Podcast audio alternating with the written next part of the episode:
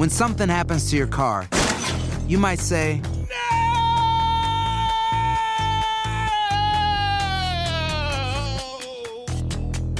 My car. but what you really need to say is something that can actually help. Like a good neighbor, State Farm is there. And just like that, State Farm is there to help you file your claim right on the State Farm mobile app. So just remember, like a good neighbor, State Farm is there. State Farm, Bloomington, Illinois. Aloha mamá. Sorry por responder hasta ahora. Estuve toda la tarde con mi unidad arreglando un helicóptero Black Hawk. Hawái es increíble. Luego te cuento más. Te quiero. Be All You Can Be, visitando goarmy.com diagonal español. Boost Mobile tiene una gran oferta para que aproveches tu reembolso de impuestos al máximo y te mantengas conectado. Al cambiarte a Boost, recibe un 50% de descuento en tu primer mes de datos ilimitados. O, con un plan ilimitado de 40 dólares, llévate un Samsung Galaxy A15 5G por $39.99. Obtén los mejores teléfonos en las redes 5G más grandes del país. Con Boost Mobile, cambiarse es fácil. Solo visita boostmobile.com. Boost Mobile, sin miedo al éxito. Para clientes nuevos y solamente en línea, requiere AroPay. 50% de descuento en el primer mes requiere un plan de 25 dólares al mes. Aplican otras restricciones. Visita boostmobile.com para detalles. Si no sabes que el Spicy McCrispy tiene Spicy Pepper Sauce en el pan de arriba y en el pan de abajo, ¿qué sabes tú de la vida? Para, pa, pa, pa. Univision Audio. Enigma sin resolver es un podcast para mayores de edad. Algunos radioescuchas pueden encontrar el contenido del programa ofensivo. Se recomienda la discreción del radioescucha, especialmente para menores de edad.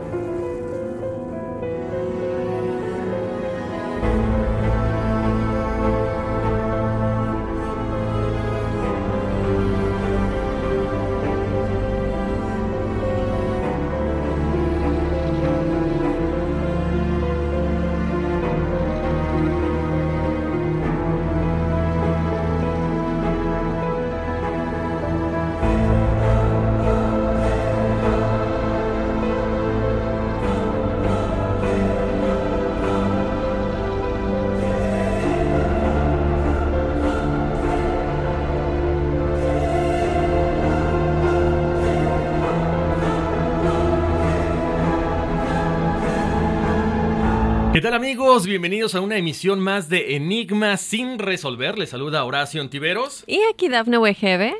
Y qué barbaridad, qué buen programa tenemos el día de hoy, ¿eh? Muy buen programa, un episodio que también nos habían pedido, el de los mediums, el misterioso caso de los mediums, Horacio.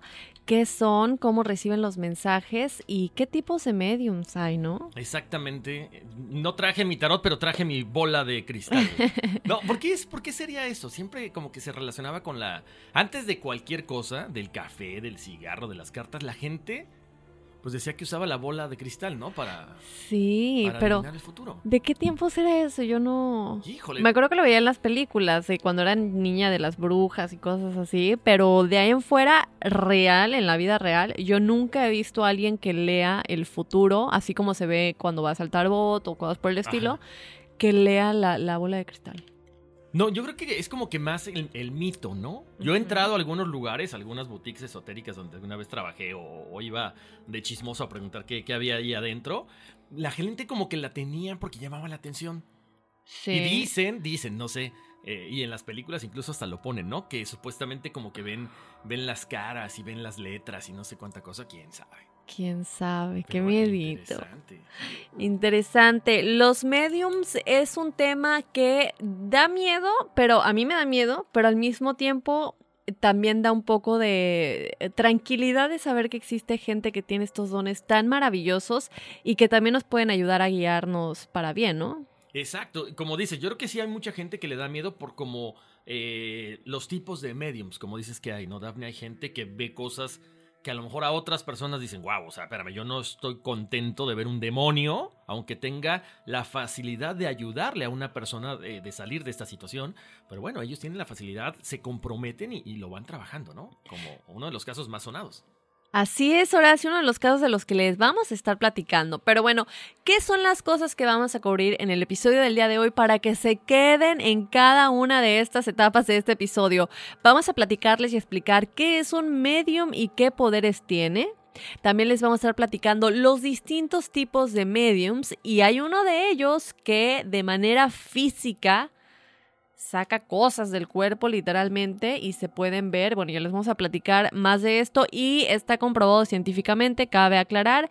Les vamos a platicar del caso que nos han pedido mucho y que obviamente tendremos que dedicar un episodio a los Warren, pero vamos a platicar del caso de Lorraine Warren, que junto con su esposo Ed Warren eh, fueron los investigadores paranormales más famosos del mundo, ya fallecidos ambos, pero los recordamos con películas como El Conjuro, El Horror de Amityville, que bueno, no no, sale en la película, pero investigaron este caso, la de la muñeca Anabel y bueno, algunas otras. ¿Por qué? Porque Lorraine era una medium y Ed era un demonólogo, entonces era como esta combinación perfecta. Entonces vamos a platicar más de ella y vamos a tener una entrevista, Horacio, maravillosa que mucha gente creerá y dirán, bueno, pero ¿qué tiene que ver un tarot con el tarot con los mediums?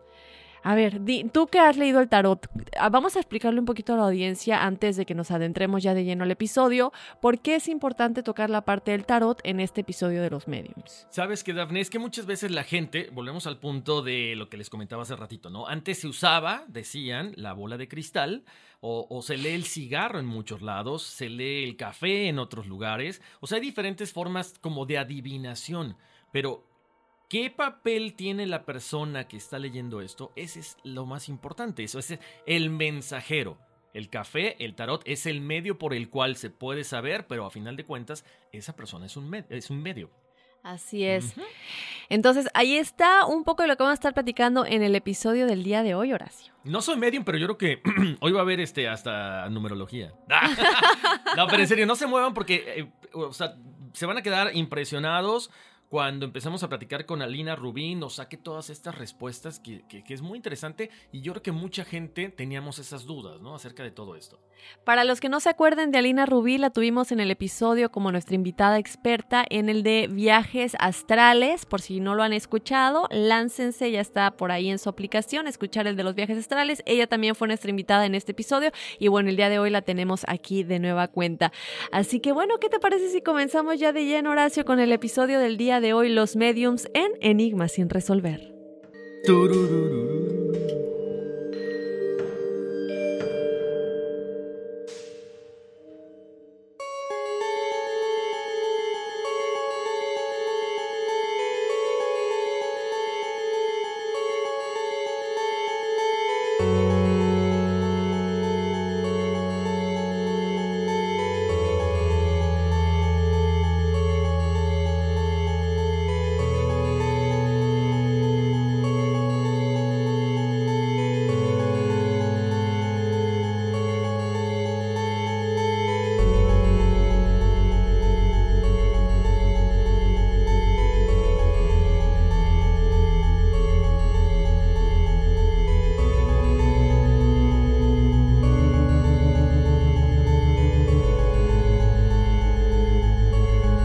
Los mediums son personas que tienen ciertas facultades y dones con los que nacieron y que se pueden comunicar con otros planos. Se dividen en diferentes tipos de mediums. La palabra medium se refiere a esta persona que media entre el plano terrenal y otros planos, en donde los seres físicos o de la tercera dimensión normalmente no acceden conscientemente. Hay todo tipo de personas que son mediums, desde niños a adultos mayores.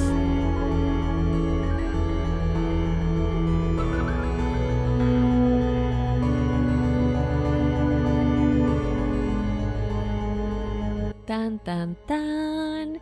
Y sí, Horacio. Bueno, para darles una idea, mucha gente estamos familiarizados con el término medium, pero vamos a, como siempre, tratamos de desmenuzar la información para que nos quede a todos muy claro, incluidos Horacio y yo, ¿verdad? Un medium o clarividente es una persona a la que se considera dotada de facultades paranormales de percepción extrasensorial que le permitirían actuar de mediadora en la consecución de fenómenos parapsicológicos o comunicaciones con los espíritus.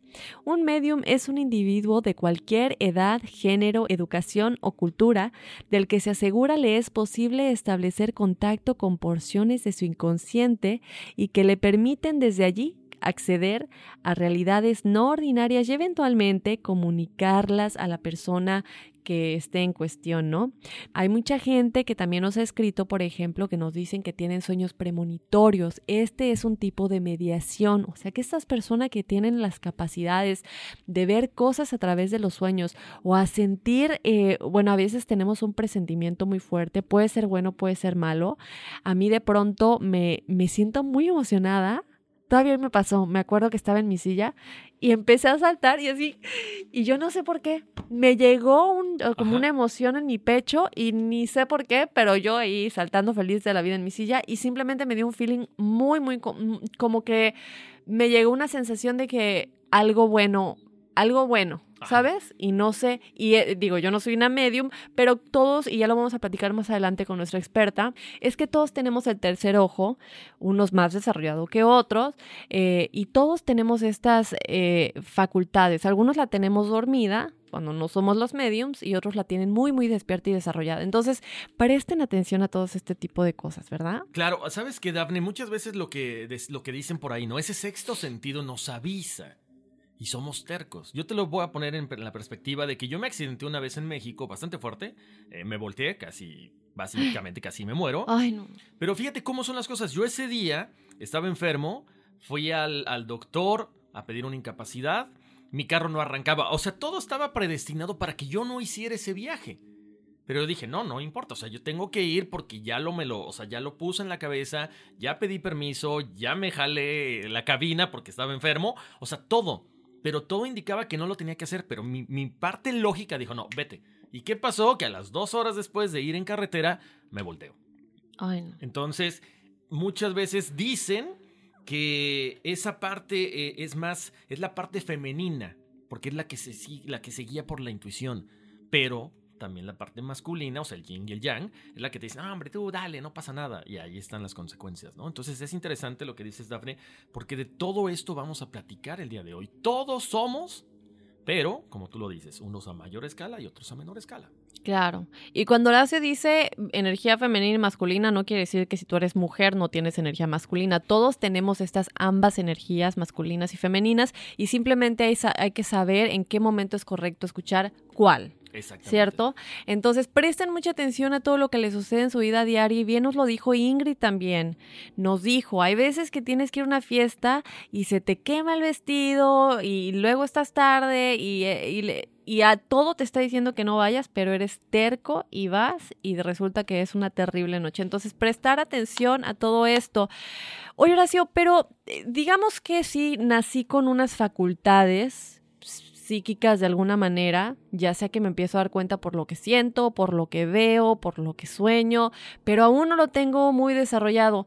¿Cómo puedo lograr ser una medium o desarrollar todo esto? Bien fácil. No, ¿sabes qué, Daphne? Yo creo que lo que hemos siempre dicho, al igual que con algunos números de la numerología, tenemos las, las capacidades. O sea, no tengamos miedo. O sea, no es que digas, ah, yo voy a ser medium. Mucha gente lo busca lo busca y aprende métodos para hacerlo, pero todos lo, traemos de, diferente, en diferente grado de desarrollo. Entonces, si a ti te gusta, lo puedes desarrollar, pero con calma, ¿no? O sea, si ya, te voy a decir algo, muchas veces la gente dice, ok, yo tengo la facilidad y veo fantasmas y sé de algunas cosas espirituales, pero no me gusta, yo no pedí esto. Y lo bloqueas. Mm. Lo bloqueas, pero siempre durante toda tu vida te, vas te, vas a, te, vas eh, te va a hacer falta ese desarrollo, porque hay algo que no está completo todavía. Entonces, la pregunta que me decías, bueno, no es posible a ciencia cierta, a lo mejor que digas, ok, yo quiero ser medium y me voy a convertir en el mejor medium. Mm, porque también tiene, eso tiene que ver mucho con el, el, el, el sentimiento, ¿no? Como que ese sexto sentido. Lo puedes llegar a ser, pero no, no forzado. Yo siempre he dicho, las cosas, estas, estas cosas de psiquismo no se forzan. Porque hay gente que, no, no, no, es que yo quiero ver fantasmas, yo quiero ver fantasmas. Entonces, ¿qué, ¿qué pasa cuando de pronto estás como que tratando de forzar algo? A lo mejor ya estás alucinando, ya estás predispuesto a ver fantasmas. Entonces hay que dejarlo ir.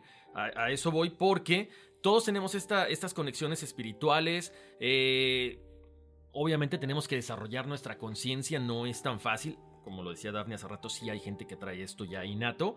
Pero tenemos que ir paso por paso. O sea, hay que librarnos de la, de la realidad de- terrenal, comenzar a, a poner atención, Daphne, lo que tú decías ahorita, lo que oímos, lo que vemos, ¿no? Porque de repente nos dan mensajes, pero no los queremos ver.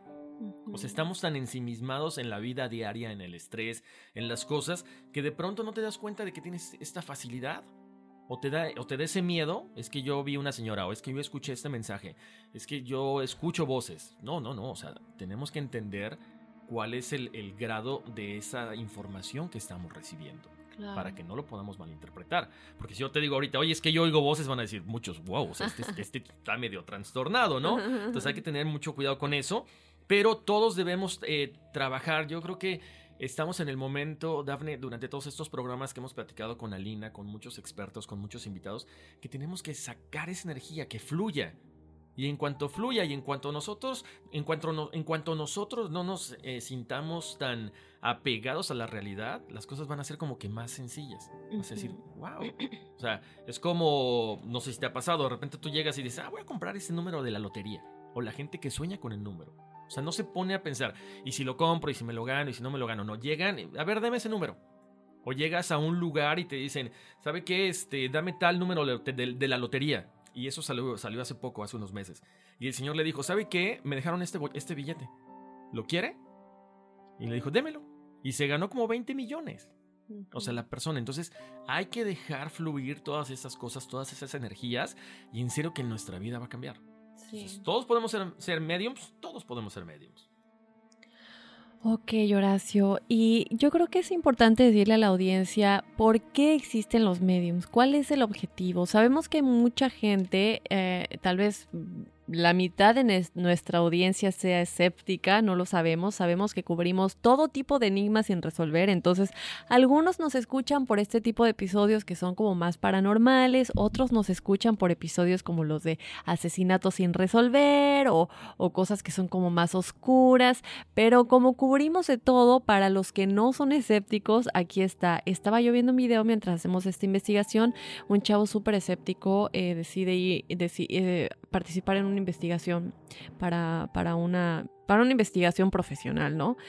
Y él, no, yo no creo, y es un chico normal en sus treintas, y terminó llorando por todo lo que le dijo esta persona. Y él no dijo nada, o sea, él entró, no, no, no te conozco, no te conozco, no voy a decir nada, y se sentó y le empieza a decir la cantidad de cosas, que si un amigo había fallecido, que todo, todo, todo, todo. Y terminó llorando y dijo, no, que no creías. Exacto, ¿no? Pero, medi- pero bueno, ¿cuál es el objetivo en sí de los mediums? Digamos, Horacio, que los mediums, al ser mediadores de esos planos que nosotros normalmente no podríamos acceder o conocer en nuestra tercera dimensión, y digo conscientemente porque inconscientemente, sí, sí, a veces en nuestros sueños o viajes astrales, y hemos dicho, sí, vamos a estos otros planos, pero estos mediums nos pueden ofrecer como que una tranquilidad o conexión con seres con los que no tuvimos un cierre o tal vez no pudimos decir adiós o incluso sentimos que ellos no están descansando en paz porque tal vez murieron trágicamente y ellos todavía están como estancados porque ni siquiera saben tal vez que murieron. Un medium entonces puede ayudar a otorgar mensajes que el muerto dejó inconclusos para ayudarlos a cruzar al otro plano y continuar con la evolución de su alma, ¿no? Exactamente. Ahora también hay otros, hay muchos tipos de mediums, ¿no? Dafne, hay que comentarle a la gente este, las películas, las películas que vemos siempre, casi siempre, al menos las que yo he visto, es pum, o sea, se posesionan del, del vidente en ese momento, del medium, ¿no? No sé si sea cierto, a mí me contaban una historia que dicen que sí. aquí e- es, impresionante porque según la gente y según la investigación que estuvimos haciendo, o sea, el, el medium tiene esta energía que fluye de tal manera, o sea, que el alma de la persona se mete en el cuerpo. Entonces mucha gente va a decir, ay, pero ¿a poco sí? O sea, hay casos en que no solamente eh, empieza a hablar con la voz de la persona con la que está contactando, sino aparentemente hay como cambios físicos. ¿no? A lo mejor las sombras, a lo mejor ciertas cosas que no sabemos. Pero bueno, este tipo de medium, o sea, se conoce precisamente porque el alma de la, de la otra persona se está posesionando de ella y generalmente este tipo de medium tienen un desgaste energético mucho mayor. ¿Por qué? Porque estás permitiendo que cierto espíritu se meta dentro de ti. Hay ocasiones en que la entidad, como les decía, habla con la voz de la, de la persona fallecida o con la voz del alma y es por eso que también se parecen un poco a lo que conocemos como posesión demoníaca. Hay que tener cuidado con esto. Porque ya le preguntaremos también a Lina, ¿no? O sea, nos podemos conectar con el alma, con quién nos estamos conectando cuando fungimos como medium. Entonces es importante comentarlo.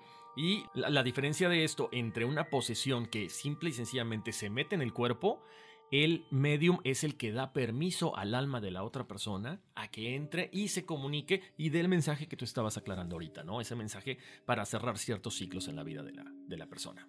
Sí, yo creo que ya son los mediums como más desarrollados tal vez porque también tienen el, la capacidad de decir es momento de que te vayas, ¿no? Y que no se convierta en una posesión. Claro que normalmente las posesiones las identificamos con espíritus muy malos, muy, de muy baja vibración y posiblemente estos em, espíritus que entran en los cuerpos de este tipo de mediums pues no son malos, ¿no? Son simplemente personas que no pueden descansar en paz todavía. Bueno, almas que no pueden descansar en paz, no necesariamente malas, entonces por eso no sería una posesión maligna tal cual. Eh, también hay otro tipo de mediums, Horacio, los cuales son los sensitivos o impresionables. Ellos son personas que no ven físicamente o escuchan pero sí sienten como que hay una presencia cerca, una energía buena o mala.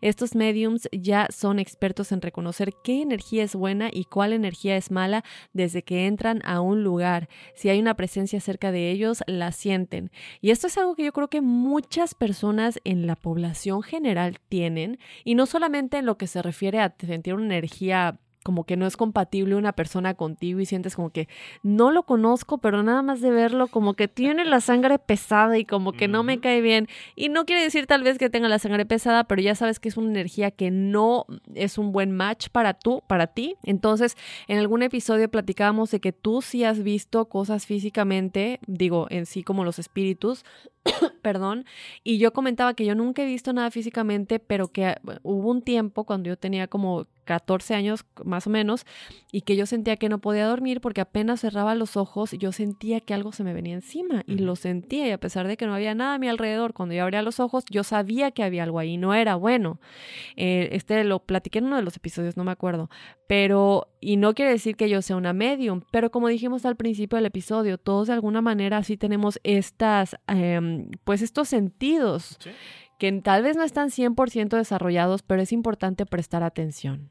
Exactamente. También están los eh, mediums auditivos, que son personas que generalmente conocemos como que son los más comunes porque son los que escuchan y muchas veces logran entablar conversaciones con diferentes entidades o espíritus eh, que se comunican con ellos. Estos mediums auditivos tienen la capacidad de entablar esas conversaciones, eso es lo interesante, ¿no? O sea, de saber qué es lo que dicen, cuáles son los mensajes que quieren comunicar, pero pues también se dice que hay momentos en los que se puede llegar a ser muy peligroso o extraño porque hay entidades que no son buenas y que también se pueden encargar de entablar esa comunicación verbal y sobre todo comenzar a decir cosas que no deben, Daphne. O sea, cosas perturbadoras, cosas malas, que, que ya están como que tratando de manipular los pensamientos, ¿no? Eh, en algunos casos el medium, no, si no sabe cómo librarse de estas energías, lo pueden llevar a la locura.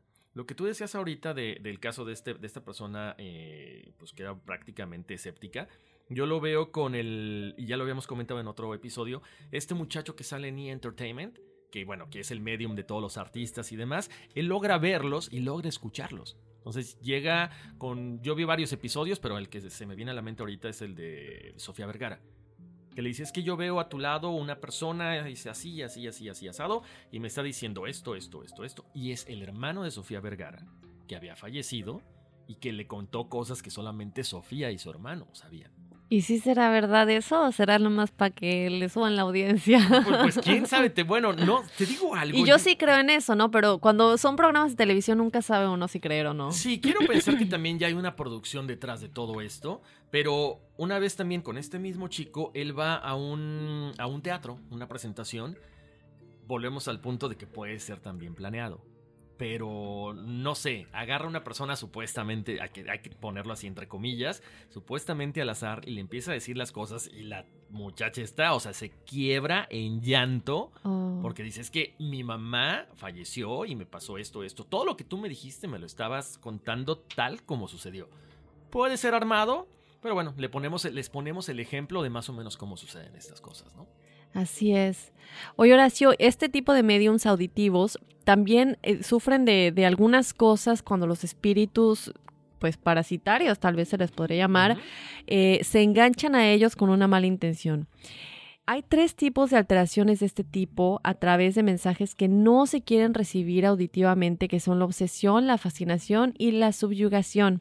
La obsesión se trata de espíritus o entidades mucho más fuertes y poderosas que lo que hacen es atravesarse en la comunicación del medium auditivo con una entidad con el fin de no dejarse comunicar con ella y le juega bromas le dice mentiras, entre otras cosas, ¿no? Pero generalmente este tipo de hechos ocurren con mediums que apenas van comenzando y aún no saben cómo controlar muy bien las conexiones.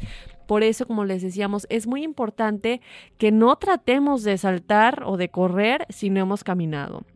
Si tú sientes que tienes estas capacidades, como decía Horacio en un principio, no, pues ya me voy a ir a tratar de comunicar con este espíritu y el otro. Es muy peligroso. Hay que tener una preparación de años, hay que saber cómo manejar estas energías, porque de otra manera también le puede afectar a uno personalmente. Incluso Lorraine Warren, y lo vimos creo que en la película del Conjuro, no, me, si no me equivoco era la del Conjuro, la muñeca Anabel, que ella cuando está, eh, ella le dijo a Ed, yo no quiero y no quiero, y ya lo platicaremos más, no me quiero involucrar porque ella tenía un trauma pasado de un espíritu que no la soltaba uh -huh. y no la dejaba ir. Entonces ya le empezó a afectar a ella en su vida personal y incluso este, e incluso este espíritu amenazó la vida de su hija cuando ni siquiera era ella la involucrada. Ella estaba tratando de ayudar a la familia, pero el espíritu entonces, como es un espíritu malo y parasitario, se cuelga del medium, ¿no? Ella obviamente súper experimentada pudo lidiar con esta situación y no es precisamente del caso de auditivos, porque ella ya era más visión, pero es un ejemplo, no es algo similar. No, claro, Daphne, yo creo que es importante mencionarlo, porque si estás invitando un espíritu, aunque tengas la facilidad, también hay un momento en que tienes que decirle, sabes que ya cumpliste, ya vete. Porque uh -huh. si no, se queda contigo. Entonces, ¿tú para qué quieres esas energías? Que es lo que normalmente pasa cuando lees cartas. Las limpias después, porque si no te quedas con toda esa carga de vibras, de malas muchas veces, porque es, ese estrés son cosas que la gente trae ahí. Entonces, es importante, una, limpiarte esas vibras y también que el, el espíritu que se hizo presente se regrese a donde tenga que irse. Sí, Horacio, también tenemos la fascinación. Este es un poder energético y auditivo muy fuerte en donde el medium ya comienza a darse cuenta de sus pensamientos y de sus ideas debido a la influencia de la entidad en cuestión. Digamos que esto le afecta a la manera en que piensa y como que no le permite elegir muy fácilmente lo que debe decir. Normalmente los mediums, ya sea los que se comunican con el espíritu, la persona muerta o también las personas que leen las cartas del tarot, ellos son mensajeros. Entonces, los mensajes les llegan y ellos están tratando de comunicar y las palabras que les salgan y hay veces que no encuentran las palabras y, no saben cómo decirlo.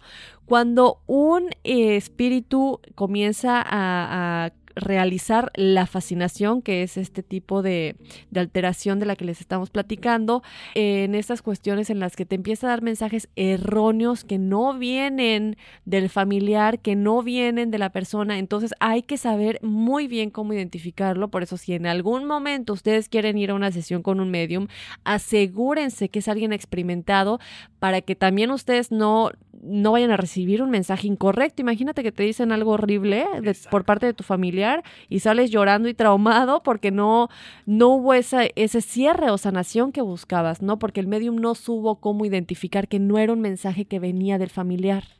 ¿Sabes qué? Eso pasa mucho, Daphne, cuando uh, vas a algún lugar donde siempre te sacan dinero. ¿No? Muchas veces la gente no confía precisamente en eso, en ese tipo de gente, pero, pero uno, te lo pongo yo, cuando yo le, le, leía las cartas, yo de repente decía, pues yo veo esto, se lo digo. Y la gente hacía como cara de, espérame, pero ¿de dónde sacó esta información este tipo? No, o sea, nada, nada, nada cierto. Regresas y dices, a ver, espérame tantito. Y, y, y sí es cierto, yo no lo había percibido así. Pero sí empiezas a recibir información que no tiene nada que ver. Y mira, yo sin saberlo, alguien por ahí estaba jugando conmigo. Porque empiezas a dar esa. Tú, según tú estás leyendo, estás viendo lo que, lo que aparece en las cartas. Y de repente la gente dice así, como que se queda viendo, como, "Mm, no, te equivocaste. Regresas a ver toda la historia y dices, no es cierto.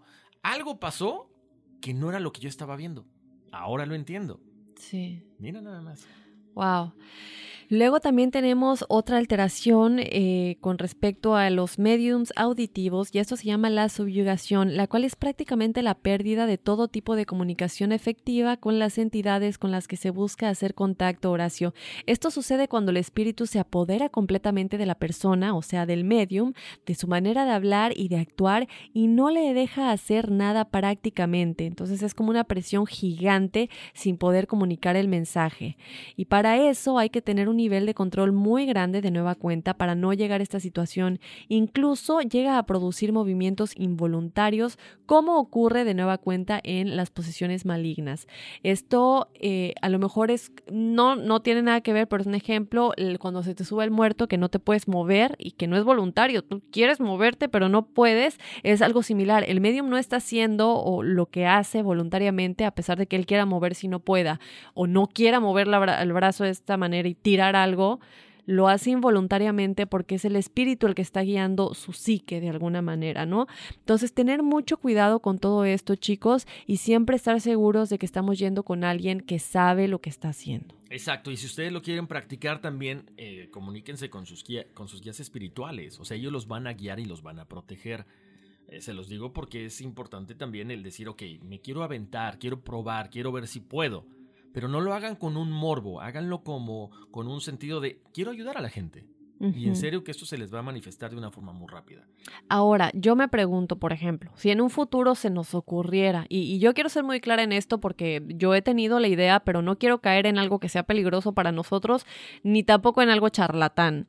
Si digamos que se nos ocurriera hacer un, tuvimos el episodio de John Bennett Ramsey, nos gustaría hacer el de Paulette, eh, si se nos ocurriera tener un medium que nos ayude a saber quién realmente las mató o qué les pasó, uno, sería peligroso, sería, yo son mis miedos personales que tengo, porque primero, pues no sabemos si abremos una puerta, quién va a cruzar. Dos, que sea realmente alguien profesional y que nuestra, o sea, que sepamos para nosotros y para la gente que, que es alguien que realmente tiene credibilidad y que no nada más lo estamos haciendo por los números, porque estamos jugando con, bueno, estamos tratando con la vida y la muerte de una pequeñita, ¿no? Claro. O de quien sea que sea el sujeto, no tiene que ser de ellas, puede ser de la Dalia Negra, de Lisa Lam, ¿sabes? En muchos casos sin resolver. Pero ¿cómo tener la seguridad de que sabes de que es alguien profesional y que realmente, eh, porque ahí entra algo que ya es, ya es, es algo realmente serio de vida. Claro, sí, porque ya también está un poquito complicado, ¿no? El saber si esta persona, como dices, es de confianza y, y si de repente te va a decir la verdad, ¿no? Yo estaba viendo un episodio apenas de, no me acuerdo, Ghost Adventures, Ajá. que van a la casa de la Dalia Negra. Uh, Y es impresionante, porque bueno, tienen un- una cantidad de equipo sofisticado y se ve como un hombre supuestamente, o sea, se ven la, los típicos monitos que dibujábamos de con palitos y bolitas de, de los hombres, Ujú. ya sabes, la, la- la bolita de la cabeza, el palito del cuerpo, los pies y las manos. Supuestamente ellos captan una anomalía donde, donde está la, la, ¿cómo se llama? La tina donde matan a la Dalia Negra.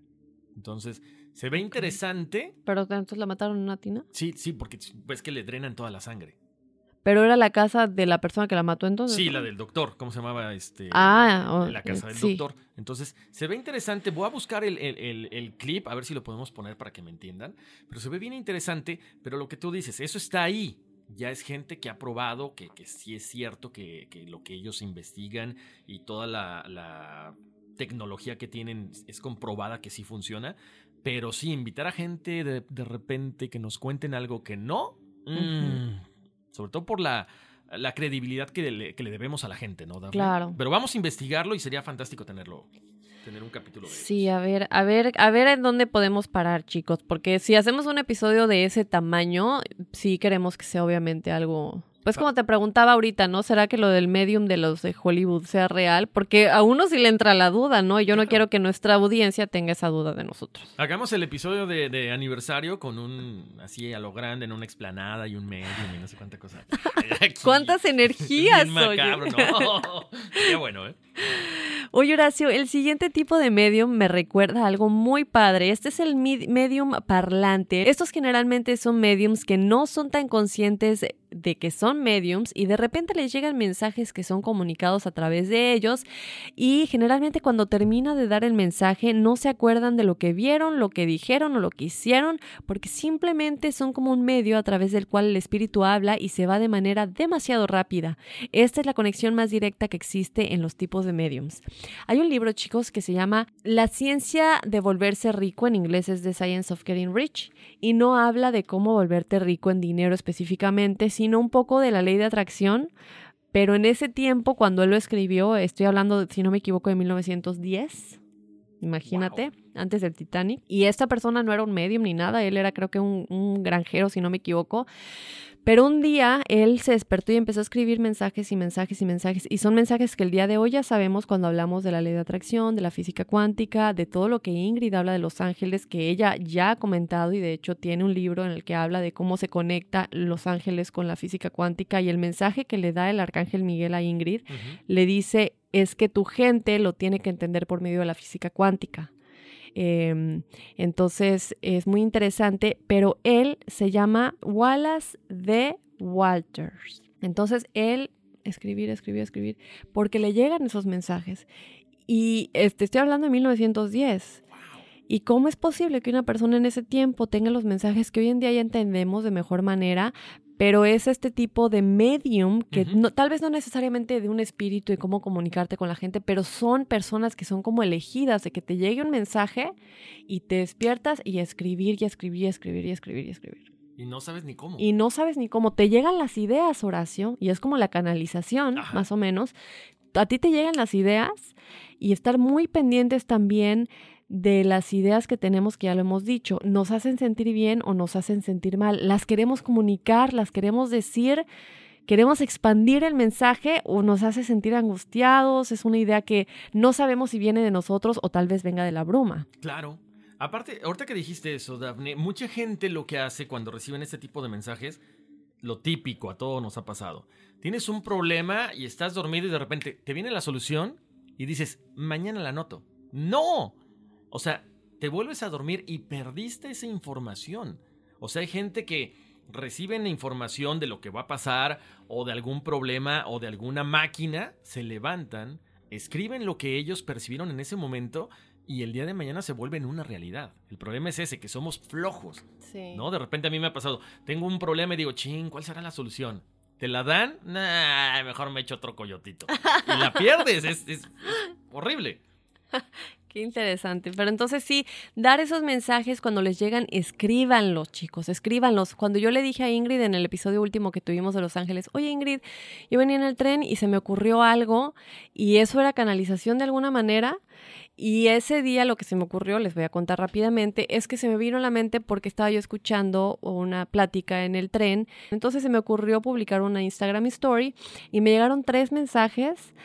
Eh, agradeciéndome y que gracias por compartir ese mensaje y qué bueno que me llegó. Por eso le preguntaba yo a Ingrid, ¿fue una idea que se me vino, alguien me la dio o, porque yo quise expandir el mensaje por medio de mi red social que no es, pero es, es algo que le llegó a tres personas que de alguna manera les ayudó tal vez en su día y me dieron las gracias porque sí sentían ese gracias por dejarme saber que no soy la única. Exacto. Bueno, pues ahí está, ya ves y dices que no eres medium. ahí vas, ahí vas, ahí vas. Bueno, sigamos con la con este tipo de mediums. También están los mediums videntes, que son los que hemos hablado, ¿no? Son aquellos que, que ya eh, tienen esa facilidad por ver espíritus físicamente. También ven cosas específicas, como si la misma entidad les dice de manera eh, que, quieren dar, que quieren dar a conocer el mensaje o los ven como murieron o describen eh, alguna situación en específico, sobre todo eh, alguna situación en específico que ellos quieran comunicar a la familia o para, para lo que decíamos hace rato, Dafne, para cerrar ese ciclo, ¿no? Esos son los mediums videntes que hay creo que son a lo mejor de los que abundan, ¿no? Por todos lados. Sí, los más famosos y también los más charlatanes algunos. O sea, no que los videntes sean charlatanes, sino que muchos se hacen pasar por videntes.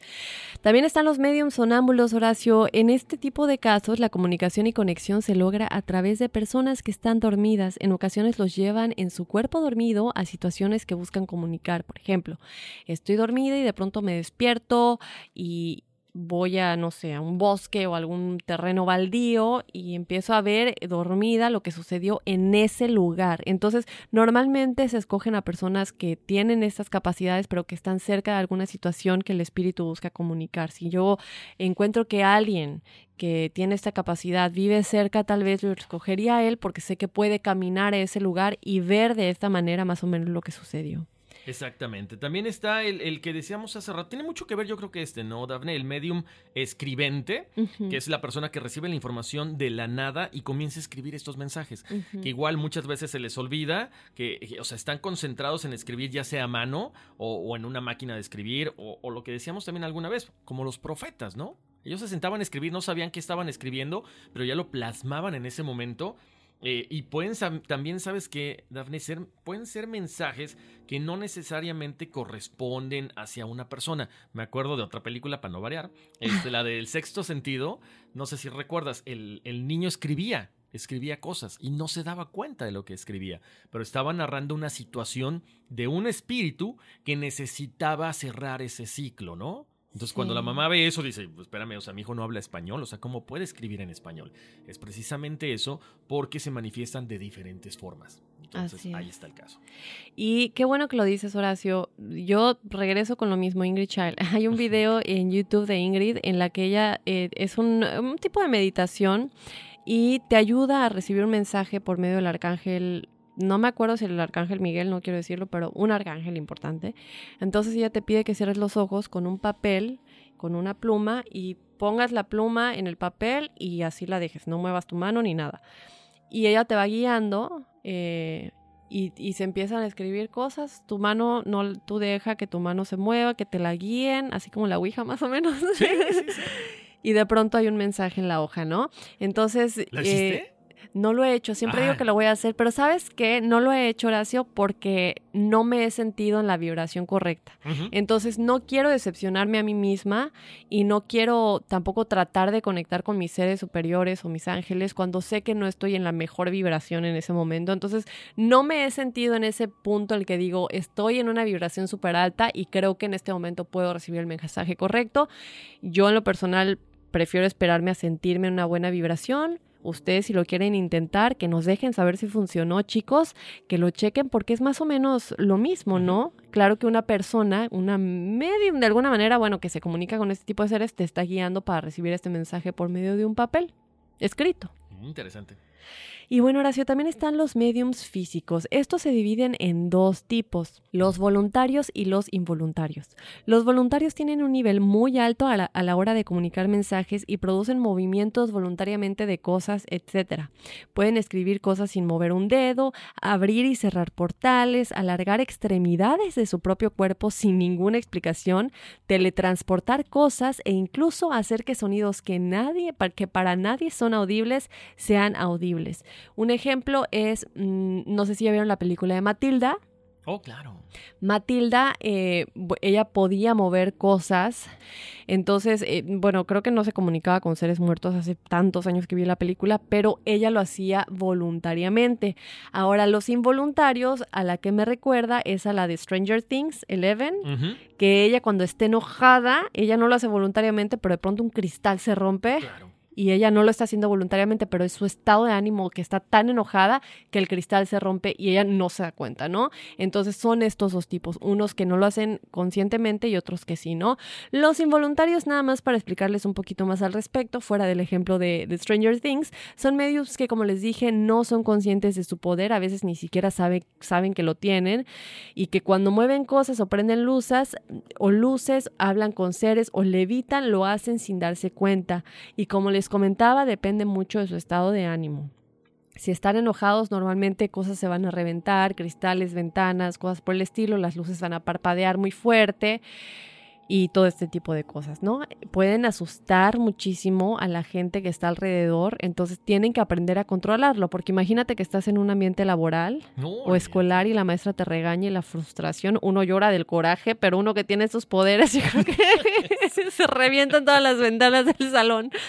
No, no, no, cuidado con eso, sí es cierto, ¿eh, Dafne? Ahora, fíjate también, hablando de todo esto, Dafne, las cuestiones, o sea, ya cuando hay algunas materias que se logran manifestar. O sea, ya estás hablando de que hay otro tipo de energías más fuertes. A lo mejor el medium es mucho más sensitivo, ¿no? Y les voy a hablar del ectoplasma. El ectoplasma me recuerda que no era el, que estaba, de lo que estaba hecho pegajoso. Este. Ah, ¿cómo se llama? ¿no? sí. Bueno, en español era pegajoso, no me acuerdo. Sí, sí, sí. Me parece que sí. Creo que sí. Bueno, les cuento, es, esta sustancia es eh, algo que los mediums físicos pueden lograr hacer. Esta sustancia, todos te la tenemos dentro, aparentemente. Se llama ectoplasma. Y durante, durante sesiones de mediums físicos, lo que sucede es que hay que estar en un ambiente completamente oscuro, ¿ok? Tiene que haber cámaras infrarrojas, no puede haber ninguna, ningún destello, ninguna gota de luz en estas sesiones. Y es cuando los mediums físicos logran ya sea expulsar de ellos mismos o de otras personas una sustancia llamada ectoplasma. Generalmente se dice que es una sustancia que sale a través de los orificios del cuerpo, nasalmente, por la boca y por los oídos, y toma una forma determinada ya sea para levantar objetos, para mover cosas, para comunicar cosas o incluso a veces toman la forma de la entidad que se está comunicando a través de esta sustancia. Se dice que esta sustancia también pues medio sólida, pero también puede ser vaporosa. Todo depende de lo pesado de la energía. Pero cualquiera de las dos es muy fría y dentro de los poderes que se tienen también estos mediums físicos es justamente generar esta sustancia tan poderosa y que las entidades se logran comunicar a través de esta. Eso sí está impresionante, o sea, está de, de miedo. Pero bueno, como dijimos, tiene que ser completamente a obscuras Mira, yo me, fíjate, yo me iba con la, con la imagen de que era como pegajoso, como una gelatina. Y aquí te das cuenta que no, o sea, puede ser como un vapor, ¿no? Sí, y mira que hay fotografías, Horacio. Eh, váyanse ahorita a su celular o a su computadora, desde donde sea que nos estén escuchando. En Google pongan ectoplasma fotos de sesiones, mediums, y enseguida les van a salir fotografías de esta sustancia y de cómo sale por la boca, por la nariz, a veces está volando, eh, bueno, sale y flota, y pues no, Obviamente esto se supone que está científicamente comprobado por un hombre llamado Charles Richard, que fue la persona que primero vio o encontró que existía este ectoplasma. Durante 30 años estudió el fenómeno y en muchas de sus investigaciones y reportes escribía cómo vio salir una mano humana de una mujer llamada Eustapia Palaldo. Incluso en otras sesiones vio cómo el ectoplasma formaba palabras específicas, Horacio, o incluso formas de personas. Pero bueno, para dar credibilidad a esto, obviamente decimos el nombre de Charles Richard, pero ¿por qué te debo creer que entonces el ectoplasma es real, no? ¿Quién es esta persona? Bueno, Charles Richard se graduó como doctor de medicina en 1869. Se convirtió en doctor en ciencias en 1878 y se graduó de la Facultad de Medicina en 1887. Durante 24 años, desde 1878 hasta 1902, fue editor de La Revista Científica. Ese es el nombre de la revista y en 1917 se convirtió en editor del Journal de Fisiología y Patología General. Publicó artículos sobre fisiología, química y patología y terapéutica experimental. Muchos de sus artículos han sido publicados en muchos... journals, como se le llama en, la academia de aquí de, Estados Unidos, que son artículos ya de investigación por gente que está en las actividades académicas más avanzadas como posgrado. Entonces, si ustedes buscan su nombre, Charles Richet, con T al final, les van a salir una lista de muchísimos artículos científicos, de doctorado, de medicina, que, que, él escribió en su tiempo, entonces queda un poco de credibilidad de que esta persona que era un doctor, de pronto se empezó a involucrar con esta sustancia que tenemos en el cuerpo y que lo que todavía nos queda la duda y que es un enigma es por qué entonces el espíritu escoge esta sustancia en este específico para comunicar los mensajes, ¿no? ¿Por qué no, no sé, algo en lo que no se tenga que apagar la luz, por ejemplo? No sé, porque el sudor, por ejemplo. claro, y me imagino que en esas sesiones uno suda mucho, ¿no? me imagino.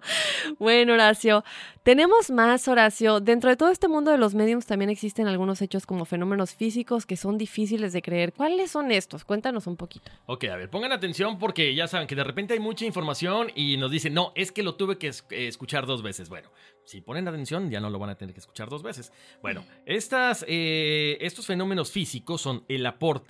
Se conoce como un objeto que no existía en la sesión y de repente aparece y desaparece, y generalmente dicen que son objetos puestos ahí por los espíritus para comunicar ciertas cosas. La transfiguración es algo muy poderoso y generalmente ocurre con los mediums que hacen posesión y es cuando la cara y el rostro, las facciones, la manera en que se comunica el medium cambia por completo a la forma de la entidad que se está tratando de comunicar dicen que se distorsionan caras, hablan de la forma en que hablaba la persona con la que están contactando y también se puede cambiar la voz a la voz de la entidad. O sea, que se manifiesta al 100%. regresamos un poco a lo parecido de la posesión, ¿no?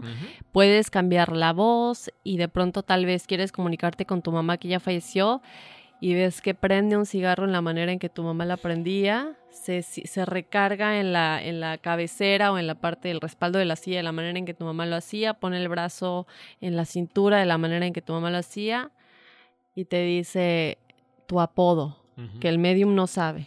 ¿Cuál era la manera en la que te llamaba tu mamá? Daphne Heavy Berry, ven a comer. Entonces, eh, son cosas que tú dices, pero ¿cómo es posible si el medium no sabe nada de mi mamá y está haciendo todo exactamente? Me llamó por el apodo en que mi mamá me llamaba cuando era niña, o ve todo a saber. Y este tipo de cosas es cuando es muy interesante ver todo esto que sucede, ¿no?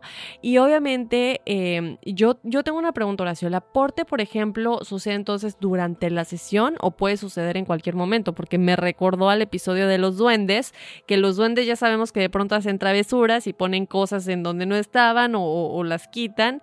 Esto me parece que es únicamente durante la sesión, ¿no? Porque ¿cuántas veces no nos ha pasado que, como dijimos en el episodio de los duendes, dejé algo en un lugar y de pronto ya no está o de pronto hay algo que yo no puse ahí? y puede ser un duendecillo, pero en este caso, ¿cómo saber que no es otro tipo de ser? Aquí sabes que normalmente es durante la sesión. Te cuento, hay un caso muy interesante que nos había por ahí pedido alguien. No sé si has oído hablar de Pachita. Les voy a comentar rapidísimo porque tiene que ver con esto. Pachita era una eh, curandera, si lo quieres ver así, de esa forma. Una persona que operaba en la sierra, no me acuerdo de qué parte de México, porque leí hace muchísimos años el libro. Pero ella decía que era una señora que abría y operaba. Mucha gente decía que eran charlatanes. Con un cuchillo eh, oxidado ya gente llegaba y le decía, ¿sabes qué? Me duele el estómago, me duele la rodilla, no sé qué. Ella abría con este cuchillo oxidado y la gente, hay un investigador que va... ¿Abría que el estómago o la rodilla? El estómago, aparentemente. Oh, o, es lo que te digo. Muchas veces eh, se ha comparado con estos charlatanes que te meten la mano en el estómago y te sacan sangre y que dicen que es sangre de pollo, que no es cierto. Hay un... En este, en este libro que yo leí, él, este investigador, va y dice, yo vi cómo de sus manos salió una luz y de pronto materializó un hueso que el niño necesitaba, digo, imagínate el, tamaño del hueso o de, del caracol, de la, de la gente que, bueno, el caracol me refiero al oído, que nos sirve para escuchar. Este, este señor dice, yo vi una especie de hueso que se materializó en las manos de esta señora Pachita, cómo lo mete ella en el oído Inmediatamente después el niño comienza a escuchar. Pero ¿y dónde queda el oxidado del cuchillo, por ejemplo? Ahí voy, eh, ahí, Tétanos. No, es que sabes que es lo que habíamos, lo que hablábamos ahorita, Daphne. Es nada más el medio. O sea, no es que en realidad esté, esté, esté, esté curando o esté abriendo con ese cuchillo. Sino que es una cuestión, es una cuestión, el momento en que ella supuestamente clava el cuchillo es como una cuestión ya espiritual, o sea, bueno, etérea, perdón, no es, no es, espiritual porque no, no tiene espíritu el, cuchillo, sino como que es etérea. Entonces nada más sirve para que la gente vea, pero ella está, digamos, en otra dimensión operando el cuerpo de esa persona. Wow. Te digo, Habría y está, que... está ese caso, hay que, hay que analizarlo. Te digo, yo leí el libro, está interesante de gente que le curó o le extirpó tumores del cuerpo de este niño que no oía, o sea, había nacido sin escuchar. Le materializa el caracol, este, este pequeño hueso que va en el oído, y se lo, se lo mete. ¿Cuál sería el nombre de su profesión? Si digo, no sé cómo llamarle. Pues mucha, la gente la, ca- la catalogaba como curandera. Curandera. curandera y decía que ya sabes, iban este, famosos políticos, artistas también famosos y muchísima información de ella, Pachita, así como suena. Ok, pero tienes que ser un curandero muy, muy bueno, ¿no? Porque si no, ¿cuánta gente no tendría cáncer o cuánta gente no estaría sanada de mil cosas? Claro, y bueno, y ella dice, porque varias entrevistas que se le hicieron, eh, dice que, que esto fue pasado de generación en generación. Ok. Y que él- había un espíritu, un ángel, que era el que la, que el- la contacta y le dice, sabes que tú vas a curar a través de este cuchillo, va a ser como que la herramienta que tú vas a usar y nosotros vamos a, ser los encargados de materializar lo que tú necesites en ese momento para curar a la persona. Ok. Entonces, era un medium, básicamente, pero que se dedicaba, si lo quieres ver así, a la medicina. Sí, gente elegida para determinadas cosas, ¿no? Me imagino. Wow, qué interesante. Estaría muy, muy bueno hacer un episodio acerca de ella, Horacio. Oye, Horacio, también están los mediums por medio del tarot y aquí entramos a una parte muy emocionante para mí y lo digo con toda honestidad, eh, enigmáticos, porque yo de verdad nunca, nunca creí en las cartas del tarot. Yo soy muy de tú atraes a tu vida lo que tú quieres eh, con tu vibración y con tus pensamientos. Pero he aprendido tanto de este, de este, con este programa, he aprendido mucho de Horacio, de lo que él me ha explicado, de cómo también la energía influye, de nuestros invitados in- e incluso de la invitada que ya tenemos en un momentito. Pero bueno, ¿por qué les decíamos que es importante hablar del tarot cuando se habla de mediums? Porque ellos de alguna manera también son mediums. Bueno, las cartas del tarot son una gran manera de comunicarse con los espíritus. Abren la intuición, por lo que la persona que puede leerlas se vuelve muy recepti- receptivo al mensaje de un fantasma de un espíritu, del guía espiritual. Obviamente, imagino que como nos decía Horacio, ¿no? ¿Sabes qué, Dafne? Es que me tengo que familiari- familiarizar con las cartas. No es nada más de que las agarro y voy a dar un mensaje incorrecto a la audiencia, ¿no? ¿Qué tal? Entonces, me imagino que obviamente requiere de nueva cuenta la preparación, ¿no? De todo esto. Ahora, a veces la comunicación de las cartas del tarot puede ser muy arriesgada. Depende obviamente de cómo se le pida a los espíritus que interactúen con el lector. Nunca se debe permitir que el espíritu entre en la mente del lector. Se le debe dejar claro al espíritu que solo puede guiar la mano del lector hacia la carta correcta y no jugar porque se puede dar un mensaje incorrecto. Se le dice al espíritu que el lector tiene el poder de terminar la sesión cuando sea necesario, cuando él considere necesario el lector. También se le dice exactamente cómo quiere que se comunique o confirme una carta. Muchas veces cuando los lectores de tarot están eh, barajeando y barajeando, eh, por favor, muéstrame la carta que necesito ver, muéstrame la carta que necesito ver y siguen moviendo la energía cuando mueven las cartas hasta que de pronto una se cae o sale volando. ¿Y qué pasa entonces eh, en este tipo de situaciones, Horacio? Eh, a mí me parece algo muy interesante, pero también se pueden recibir mensajes incorrectos y ya lo vamos a platicar bien con Alina Rubí. Pero, ¿cuáles son las cuatro reglas ya más específicamente, Horacio? ¿Tú cómo, cómo también nos explicarías tú que has tenido esta experiencia personalmente? Porque, bueno, decimos, bueno, tú le dices al espíritu que ya se tiene que ir o, o cómo le pides esta guía o, o cómo hacer estas cuatro estos cuatro pasos o, o sí no pasos que para llevar a cabo la lectura de manera correcta Mira, por ejemplo, ahorita que estabas eh, comentando de, de que nunca se debe permitir que el espíritu entre en la mente del lector, o sea, es que no te manipulen. Por ejemplo, te digo, a mí, a mí siempre me ha, me ha fascinado el tarot porque yo no sabía, pues, de dónde recibía la información. Entonces, de repente, lo que, lo que te digo, ¿no? O sea, tú ves una carta y ves todo el tarot y de repente ves la carta como las vas poniendo y empiezas a armar la historia. Entonces, es como te van diciendo, pero siempre tienes que ser bien consciente de decir, ok, espérame, o sea, yo soy el que está leyendo las cartas. Tú me estás dando la información, pero ahí también entra la intuición, lo que hemos platicado durante todo el programa, Daphne. Cuando hay algo que no está bien, dices, "Mm", te quedas callado. Dices, o sea, esto no está bien, por ahí no va. Y a lo mejor, pues el espíritu como que no quiere, no quiere soltar cierta verdad y te está dando una vueltecita para que sueltes algo de información incorrecta. ¿por qué? Porque a lo mejor hay, hay cosas que la otra persona que está ahí eh, buscando una respuesta a algo no, no quiere que le sep- no quiere que le digan, no quiere que, no quiere que la sepan. Porque tiene que vivir esa experiencia. Porque tiene que vivir esa experiencia o porque es algo muy personal. Porque hay gente que llega y te dice, no, pues es que, eh, no sé, mi pareja falleció y yo quiero saber si tenía otra familia. Ok. Entonces tú de repente dices, pues es que espérame, pues es que, o sea, ves cosas, pero no hay una lógica en esa, en esa lectura de cartas. Y es cuando dices, a ver, espérame tantito. Entonces dices, no, o sea, también como lector de cartas hay un momento que dices, no te puedo decir, no veo nada. Ujú. Porque me pasó a mí varias veces. Que me hacían preguntas y yo así, ok. Digo, lo, lo de menos es contestar la pregunta. Pues no sé, ok, mi papá falleció y quiero saber si tenía ah, hijos por otro lado. Y tú dices, pues es que no veo nada. Y Ujú. no es porque no le quieras decir, sino simple y sencillamente es porque a lo mejor el espíritu está como que confundiéndote para no decir la verdad. Ok. Porque no hay nada bueno en esa respuesta para, para la persona que lo está preguntando, sino al contrario, le puedes traer un, un dolor, le puedes traer una incertidumbre, decir, ¿qué pasó con mi papá? O sea, se cae del pedestal donde tú lo tenías. Entonces hay que tener cuidado con eso, ¿no? Esa es una de las cosas. Ahora, eh, lo que dices de, de- de- de la mano, o sea, de, este precisamente, de- de- del espíritu que guía la mano, es, es bien curioso, Dafne, porque haz de cuenta que lo describiste como tal. Cuando tú estás eh, leyendo cartas, de repente la gente empieza a revolverlas y de repente ¡plum! sale, sale volando una carta. Y esa carta como lector la dejas a un lado. Y al final le das la vuelta. Y dices, ahí está la respuesta. Es increíble, es impresionante, pero en serio, es una cosa muy curiosa. O la puedes abrir al principio, le puedes dar la vuelta al principio, o la puedes abrir al final, pero te determina casi, casi el cierre de esa lectura de cartas. Ok. Sí, es como para darle ya este.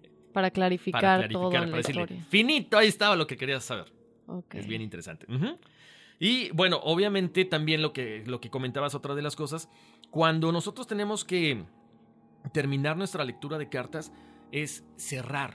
Porque tú, tú lo dijiste, es una, una puerta, es una energía. Entonces, si tú no sabes leer bien las cartas, no sabes cerrar esas cartas, yo te voy a decir algo. Como todo mundo a lo mejor, o porque yo no sabía mucho, yo terminaba de leer por el.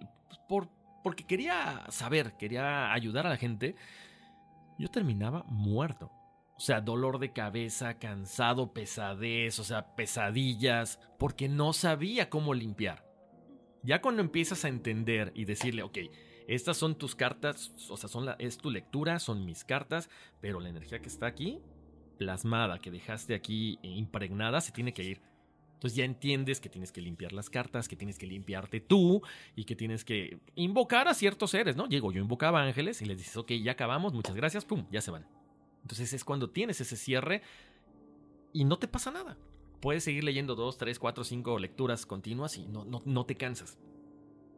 Y lo que, lo que decías también hace rato, o sea, es eh, buscar una carta, lo que decías, ¿no? Se le dice exactamente cómo quiere que se comunique o confirme una carta. También es eso. Una lectura de, de- de cartas a lo mejor puede ser muy larga, pero al final le das tres preguntas a la persona. Ok. Dafne, ¿cuáles son tus preguntas específicas? Entonces te dicen tal, tal y tal. Y, y ahí es cuando dices, ok, por ejemplo, si yo te pongo eh, el, el tarot y de repente jalas una carta y se vienen dos, también esa, esa segunda carta que se vino pegada a la otra, la mantienes a un lado. Porque como todo lo hemos platicado, como lo hemos platicado, ¿no? O sea, todo es, tiene una razón.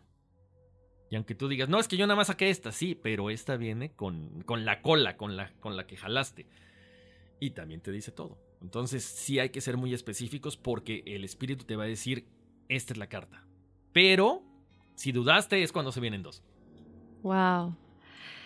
Oye, Horacio, pues qué interesante. Ya platicaremos más acerca de este tipo de mediums con nuestra invitada especial, Alina Rubí, que es una vidente de alguna manera y que también es astróloga y tarotista, aunque yo les llamo tero- taroteros. Tarotero a la bola, papi, pi, pa, pa, pa. Entonces, ahí estará ella respondiendo más preguntas. Pero vamos a lo que muchos esperan. Vamos a platicar de Lorraine Warren y los casos que investigó junto con su esposo Ed Warren. Tan, tan, tan. Literal. Apaguen las luces para ponernos en ambiente. No. Lorraine Warren es la medium e investigadora paranormal que junto con su esposo Ed Warren inspiró la película El Conjuro. Lorraine nació en Bridgeport, Connecticut, el 31 de enero en 1927, Horacio.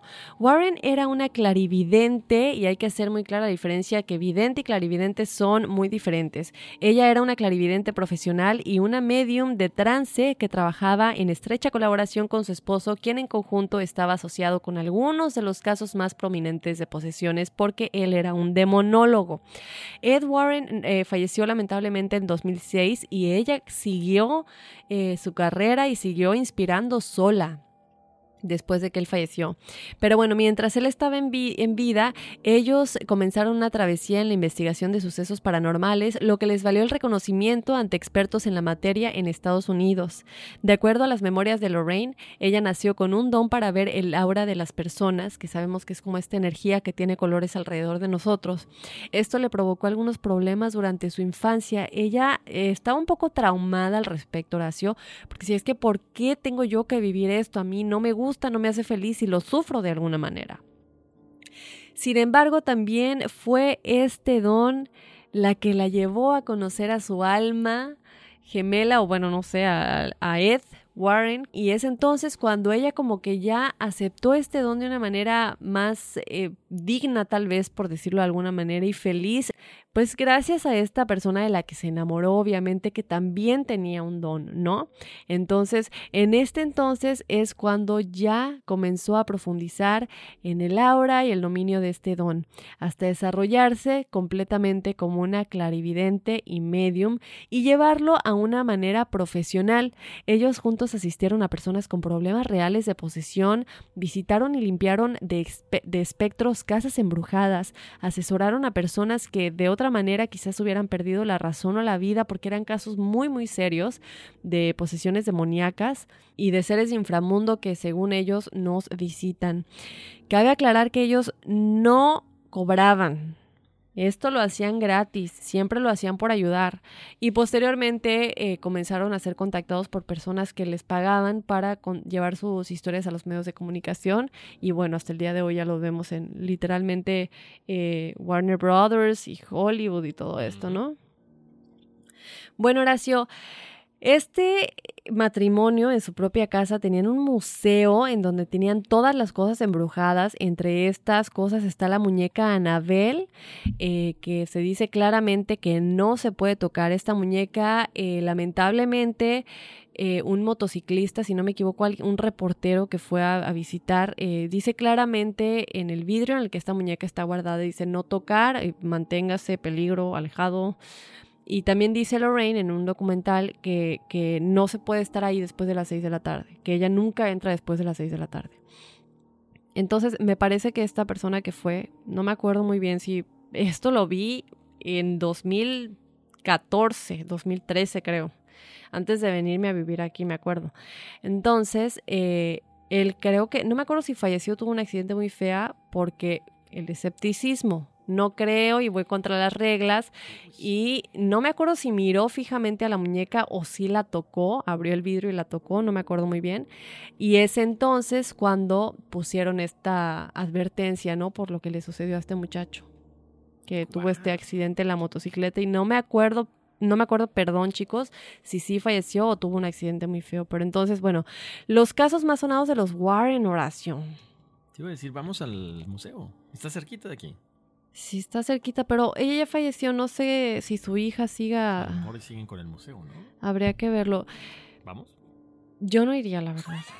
Tú sí irías, ¿no? No, sí. Yo no iría. Sin tocar. Me da miedo. La verdad que sí me da miedo, aunque sea de día. Porque son objetos que han estado en, en, en, en situaciones. Digo, lo que ellos investigaban ya era otro nivel. No, claro, aparte pues, estamos hablando de que ella lo documenta, o sea, no es de que, ah, por ahí cuentan la leyenda o cuenta la historia, no, o sea, ella da la advertencia de todo esto. Yo sí iría. Bueno, chicos, votación, ¿mandamos Horacio o no? Porque yo sí de plano. Yo pensé que ibas a decir, levanta la mano ahora. Ok, saliste, saliste ganador, vas a ir al museo.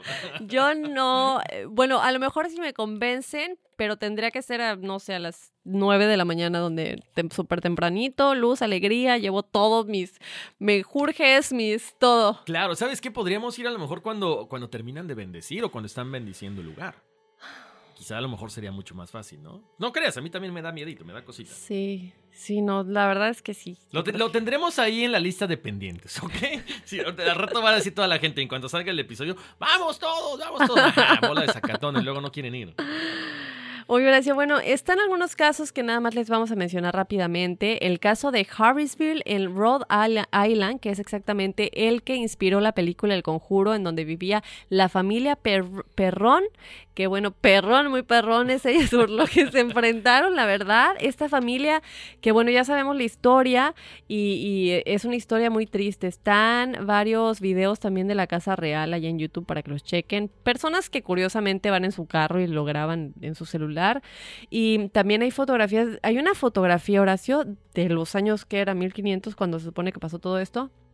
Y se supone que está la bruja Bet- Betseba, creo que se llamaba, que es la que es el espíritu principal de todo esto. Y se ve la foto, esta yo creo que sí la podemos compartir, pero pues mientras sí les platico por si la quieren buscar.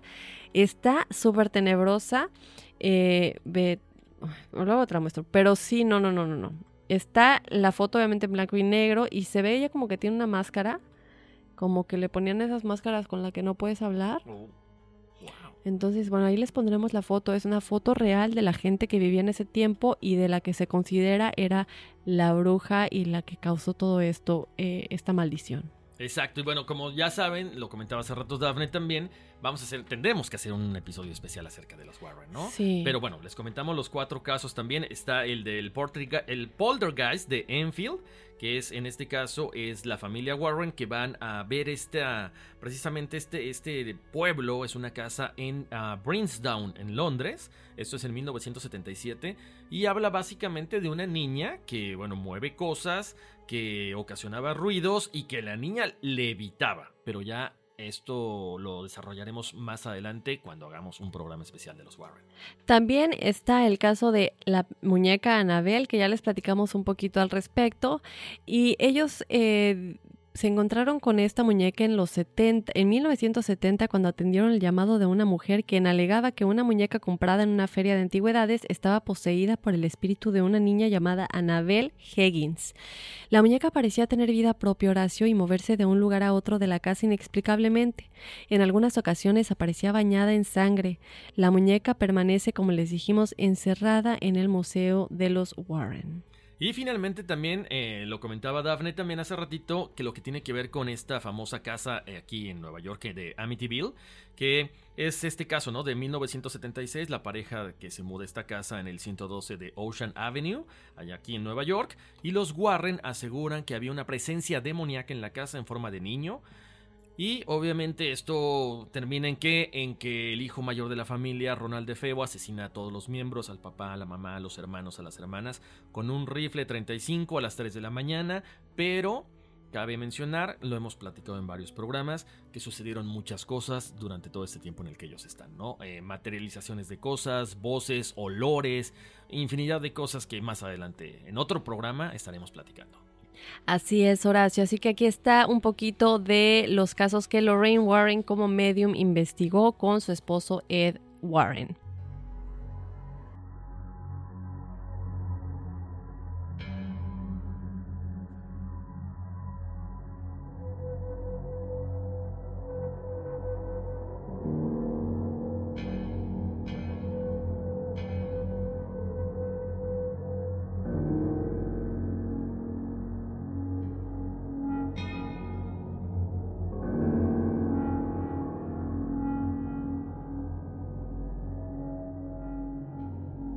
Y bueno, Horacio, lo prometido es deuda, como lo estuvimos platicando desde el principio del programa. Una, una cosa que se relaciona mucho también con los mediums son los mensajes que se reciben a través de las cartas del tarot, los mensajes que nos dan los espíritus o bueno, que le dan al, al mensajero que es el lector. Y tenemos con nosotros a nuestra invitada que también estuvo con nosotros en el episodio de viajes astrales, astróloga, tarot, no tarotera, que siempre digo tarotera, ya sé que eso no es un término correcto pero nuestra astróloga ya de la casa, Alina Rubí, mil gracias Alina por aceptar nuestra invitación de nueva cuenta.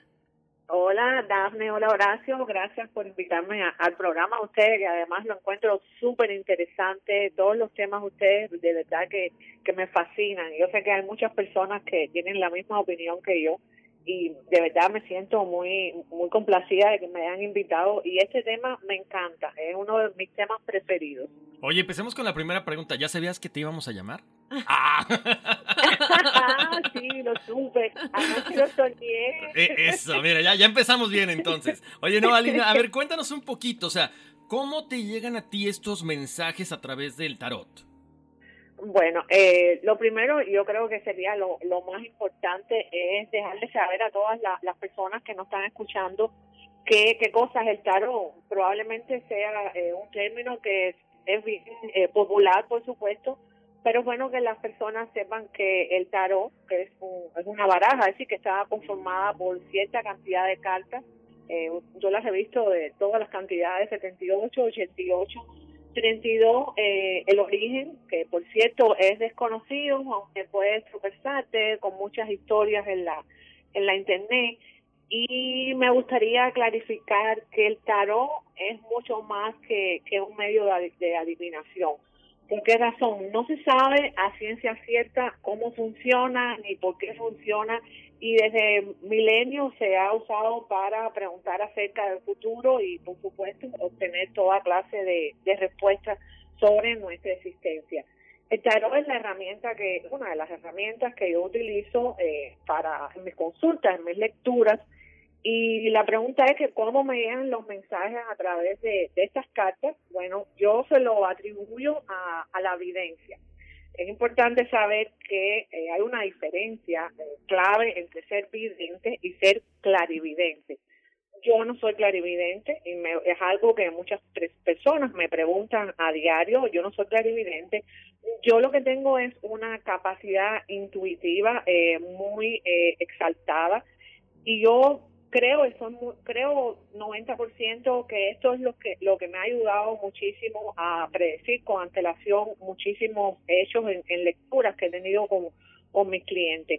En realidad, eh, lo que me lo que me ayuda a recibir estos mensajes se lo atribuyo a la intuición, que es la, la mayor cualidad que yo tengo, y por supuesto esta cualidad también es debido a mi nivel de conciencia como tengo un nivel de conciencia no como quisiera, estoy tratando de evolucionar a uno que sea mayor, por supuesto que tengo eh, mayor capacidad intuitiva.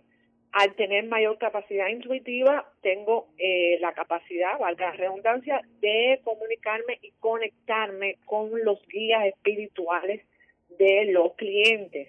Eso es algo muy, muy importante porque los guías espirituales son los responsables, por supuesto, de conjuntamente con nosotros de nuestro crecimiento, de nuestro desarrollo espiritual. Y no se debe confundir, me gustaría hacer esta aclaración, guías espirituales con ángeles, porque es verdad que los ángeles pueden ser y son nuestros protectores y nuestros guardianes, que algunas veces, por supuesto, que nos salvan y nos protegen de, cosas malitas que nos pueden pasar, pero eh, los guías espirituales pueden ser eh, personas que hayan fallecido, que hayan sido familias de nosotros, personas que han vivido una vida eh, terrestre, pero que han alcanzado un alto nivel espiritual. Por supuesto que ese, ese rango de guías espirituales se lo han ganado porque han vivido aquí en la tierra y conocen todas nuestras debilidades, todas nuestras tentaciones, es decir, tienen un rango de, de experiencia terrestre vivida lo cual eh, les confiere esa responsabilidad de guiarnos, por supuesto, en nuestro desarrollo espiritual. Mm, a través de la intuición, lo cual es la, el, lo que quiere decir videncia, no clarividencia, porque muchas personas confunden videncia con clarividencia. El vidente tiene una percepción más amplia de que los demás, que las demás personas que lo rodean. Y los videntes utilizamos herramientas, eh, otros métodos como el tarot, las runas, el I Ching. Eh, por supuesto que hay clarividentes que también eh, usan el tarot, el tarot para estimular sus visiones. Pero los clarividentes, por supuesto, mm, pueden eh, hacer una lectura o pueden tener percepciones sin utilizar esas herramientas. Ellos pueden percibir cosas que son invisibles para la mayoría. Eh, yo diría que ellos son más psíquicos que intuitivos y eso se lo deben a que ellos tienen su glándula pineal y su tercer ojo eh, un poco más activo y esto le permite conectarse a, digamos, energías que son un poco más sutiles. Oye, Alina, una preguntita ahorita eh, que me sale aquí de lo que nos estás comentando. ¿Un vidente se puede convertir en clarividente? ¿Puede desarrollar a mayor escala las facultades que ya tiene? Yo diría que sí, por eso te estaba hablando del nivel de conciencia y del nivel evolutivo del, del vidente, porque ah, mientras tú trates de trabajar un poco más tu nivel de conciencia, acuérdate que estamos, eh, la, nosotros los videntes lo que hacemos es que nos conectamos eh, a un portal, y yo lo hago a través de las cartas del tarot, que es una puerta de entrada y salida, y esa entrada y salida eh, tiene una fuerza vibratoria de la cuarta dimensión. Básicamente es lo que, hasta donde puedo llegar yo. Los clarividentes, por supuesto, se pueden conectar a otros, a otros, a otros planos, a otras dimensiones, y la cuarta dimensión mm, está por encima de la tercera dimensión, que es donde estamos nosotros, los seres físicos, y tiene una frecuencia que es una frecuencia que donde la individualidad, es decir, eh, forma parte del inconsciente colectivo. No sé si tú sabes que eh, Carl Jung, que fue un psicólogo, estudió mucho el inconsciente colectivo y él era muy fan de las cartas del tarot porque él lo clasificó como arquetipo. Y sí estoy muy, pero muy de acuerdo que una persona que es vidente puede desarrollar sus facultades psíquicas y puede convertirse en un tremendo clarividente. Mm, de hecho, yo conozco muchos, muchos videntes que lo han logrado y, le han encontrado eh, un mayor significado a su propósito de vida. Digamos que hay que luchar cada día por elevar nuestro nivel de conciencia y, con eso estaríamos acercándonos a, nuestro propósito. Quizás ese sea el propósito de, los de las personas que nacemos con, con estas cualidades intuitivas tan exacerbadas. Oye, Alina, eh, yo he escuchado de pronto que, no sé, gente que tiene ese don de poder ver ciertas cosas, también la mamá y la abuela lo tuvieron. O sea, ¿esto se hereda? Mm, yo creo, es muy probable que sí, en mi caso específico eh, funciona eso. Eh, diríamos genético porque mi abuela eh, es una persona que fue la que me enseñó desde chiquitita a leer las cartas del tarot, la que me educó, me, me indujo en todo este campo esotérico y metafísico. Y básicamente fue ella la que le dio muchas respuestas a, a cosas, o sea, cuando uno es niño, eventos que te suceden en tu vida que tú no sabes qué explicación le vas a atribuir. Y yo desde chiquita tenía muchos sueños y eran sueños que eran premonitorio y también soñaba mucho con una mujer que yo la veía saliendo del agua, era una, yo sé quién es esa mujer hoy, te lo voy a decir, era una mujer que era bonita, era negra, eh, es negra, no era, es negra y era una persona que venía saliendo, vestida azul, en forma de gitana, y me decía su nombre, yo soy Sara, yo soy Sara, y yo siempre le preguntaba a mi abuela, bueno, ¿quién es Sara? ¿quién es Sara? Y ella me decía, trata tú mismo de preguntar quién es Sara. Y yo le decía, pero ¿cómo voy a preguntarle? ¿Cómo lo hago? Decía, antes de dormirte tienes que hacer, eh, establecer esa intención, pregunta, y tú vas a ver que tú vas a recibir esa respuesta. Bueno, con el tiempo, a los siete años, yo voy a cumplir los siete años, me convencí que eso es lo que debería hacer. Bueno, Sara es una, eh, una guía espiritual mío, y resulta ser que Sara es una gitana famosísima de los tiempos de, los de los egipcios. Era negra, era una persona que, que era profeta y, y e incluso hay historias, porque después yo he investigado que ella es la patrona de los gitanos. Y desde los seis años yo sueño con ella. Y cuando yo estoy haciendo mis lecturas de tarot, ella es la como la, la entidad que está al lado mío guiándome, es la que me, me es el filtro, ¿entiendes? De todo lo que yo recibo, si recibo cosas negativas a través de ella, puedo eh, confirmar que esas cosas no son correctas y como mismo también ella me transmite muchísimos mensajes positivos. Ella es como el enlace entre en, yo soy el, el, el, recipiente y ella es la que a través de ella yo hago la conexión con los guías espirituales de, de la persona que tengo, del consultante, consultante, del cliente.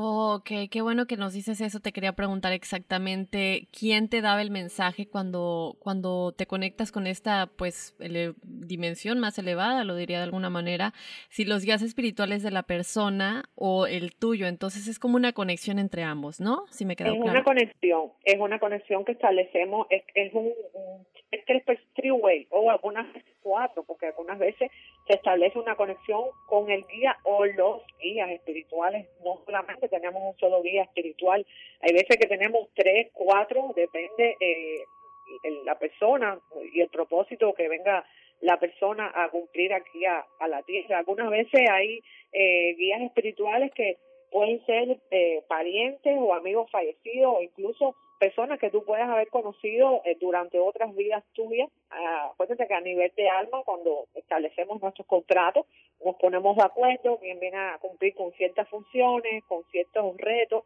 y también en ese momento eh, se establece quiénes, quiénes van a ser nuestros guías espirituales, quiénes, quiénes nos van a ayudar a cumplir esa esa misión en esta en esta encarnación. Son los mentores. Yo le digo los mentores espirituales porque ellos siempre están al lado de nosotros, como mismo están nuestros ángeles, ángeles guardianes.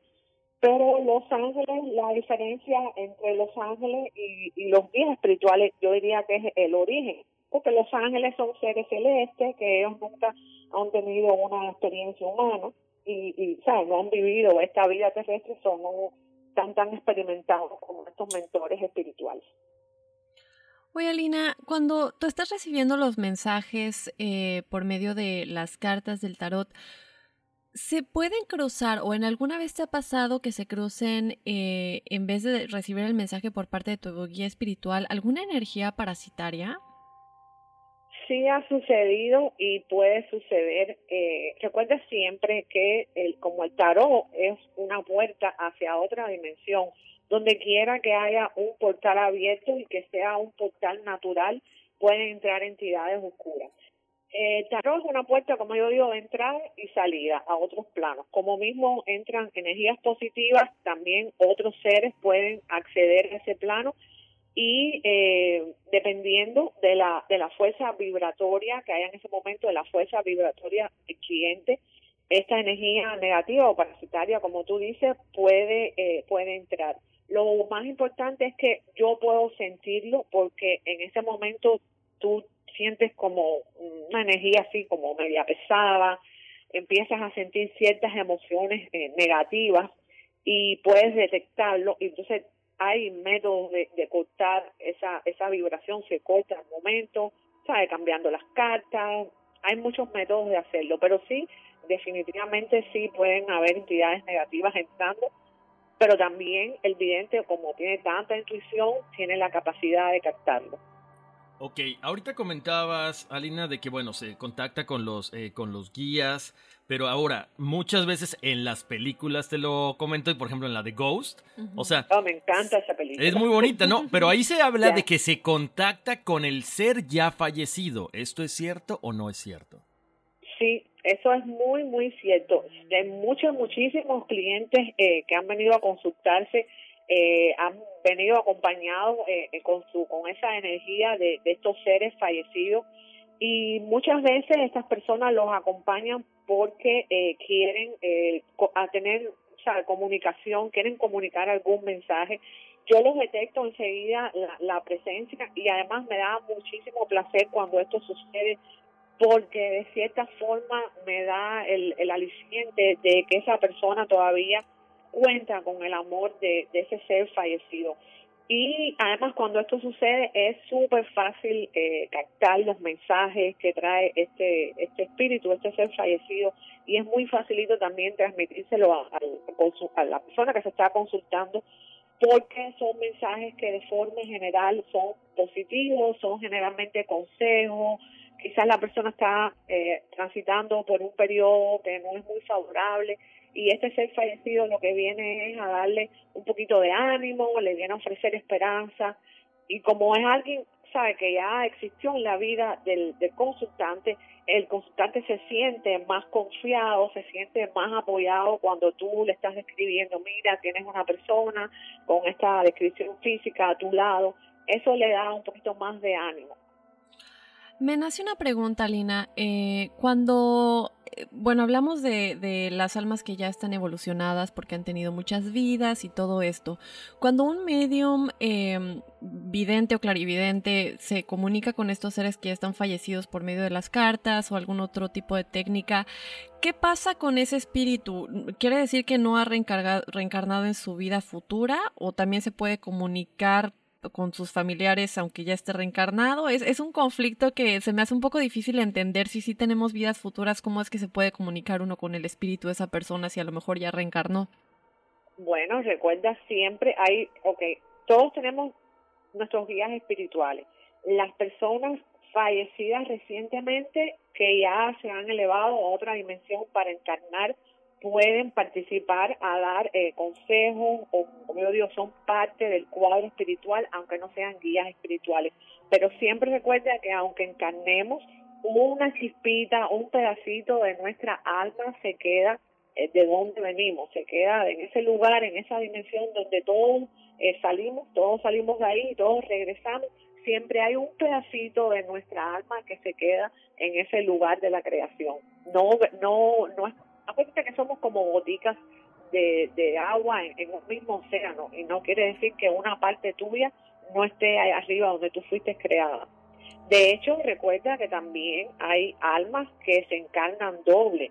Eh, no son las almas que ya están a punto de no reencarnar más y tienen dos o tres eh, retos o tres, vamos a ponerle karma, que balancear, entonces escogen una vida doble. Entonces son dos pedacitos de tu alma. Eh, por ejemplo, yo puedo estar aquí en Miami y otro pedazo de mi alma puede estar en Australia. Quiere decir que yo estoy en esa encarnación, ya es muy probable que sea la última mía porque estoy eh, balanceando y quemando karma doble. Y el alma tiene esa, esa, esa cualidad que puede partirse en varios, en varios pedacitos, pero siempre uno se queda ahí arriba. Qué padre eso que comentas. Quiero comentar algo muy rápido. Eh, sí, y, tiene muchísimo sentido lo que dices porque ya lo hemos platicado, ¿no? Todos somos parte de este mismo universo y de esta misma creación y de alguna manera estamos conectados. Entonces la energía, aunque ya está reencarnada, me imagino que se sigue conectando, ¿no? Pero justamente ayer estaba yo viendo un video de Twin Flames que son, no son soulmates, pero son twin flames, y explicaban más o menos lo que es y decían que son una misma alma que para vivir más experiencias kármicas o aprender más se divide como en dos cuerpos esa misma alma que es tu twin flame. Bueno, eso es lo que decían en este video que estaba viendo. ¿Es algo pues más o menos?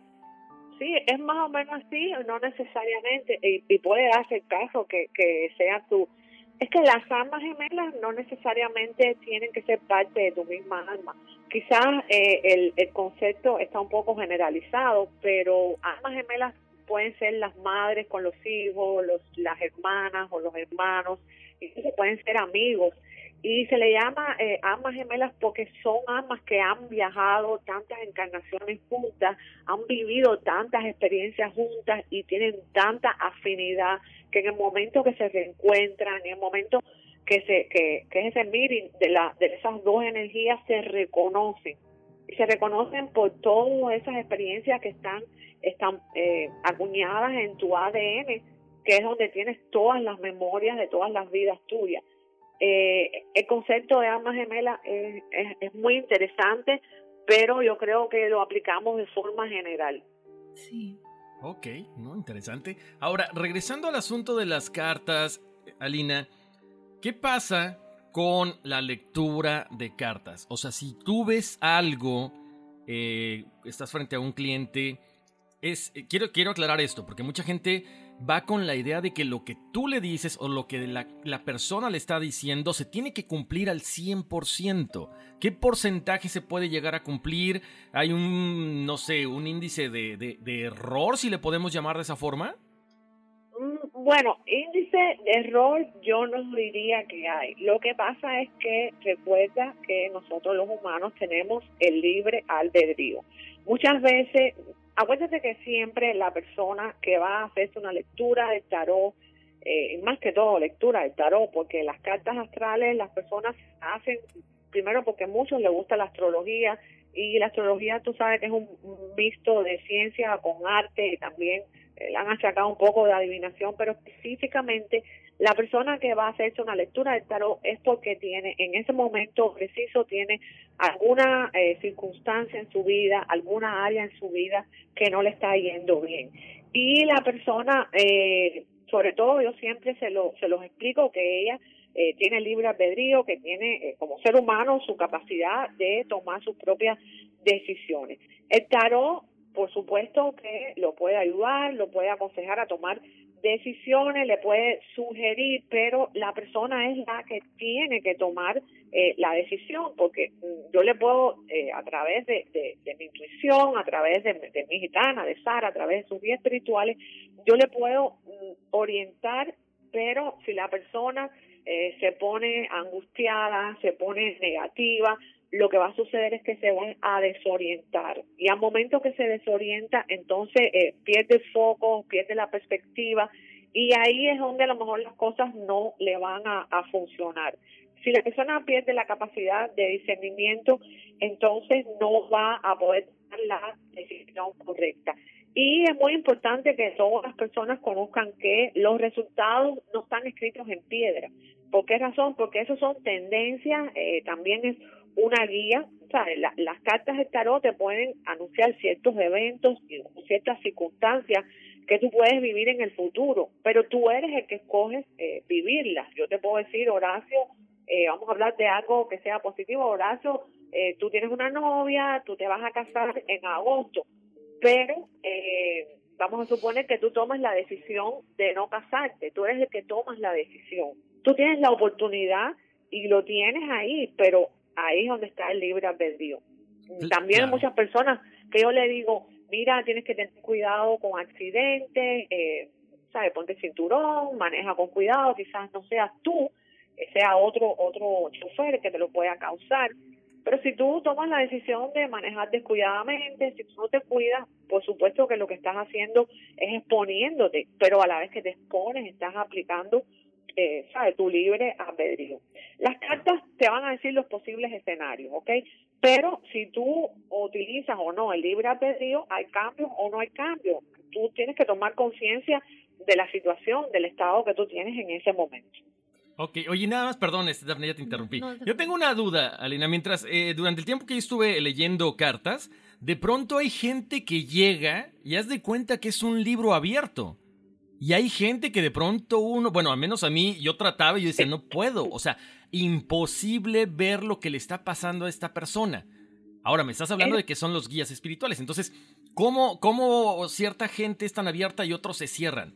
Eso es muy probable que pueda suceder, a suceder, te voy a explicar por qué. Mira, muchas veces no estamos eh, preparados para otros ciclos en nuestra vida o a lo mejor no es el momento o a lo mejor tus guías espirituales lo que quieren es que tú te esfuerces en buscar la respuesta, que tú busques la forma fácil.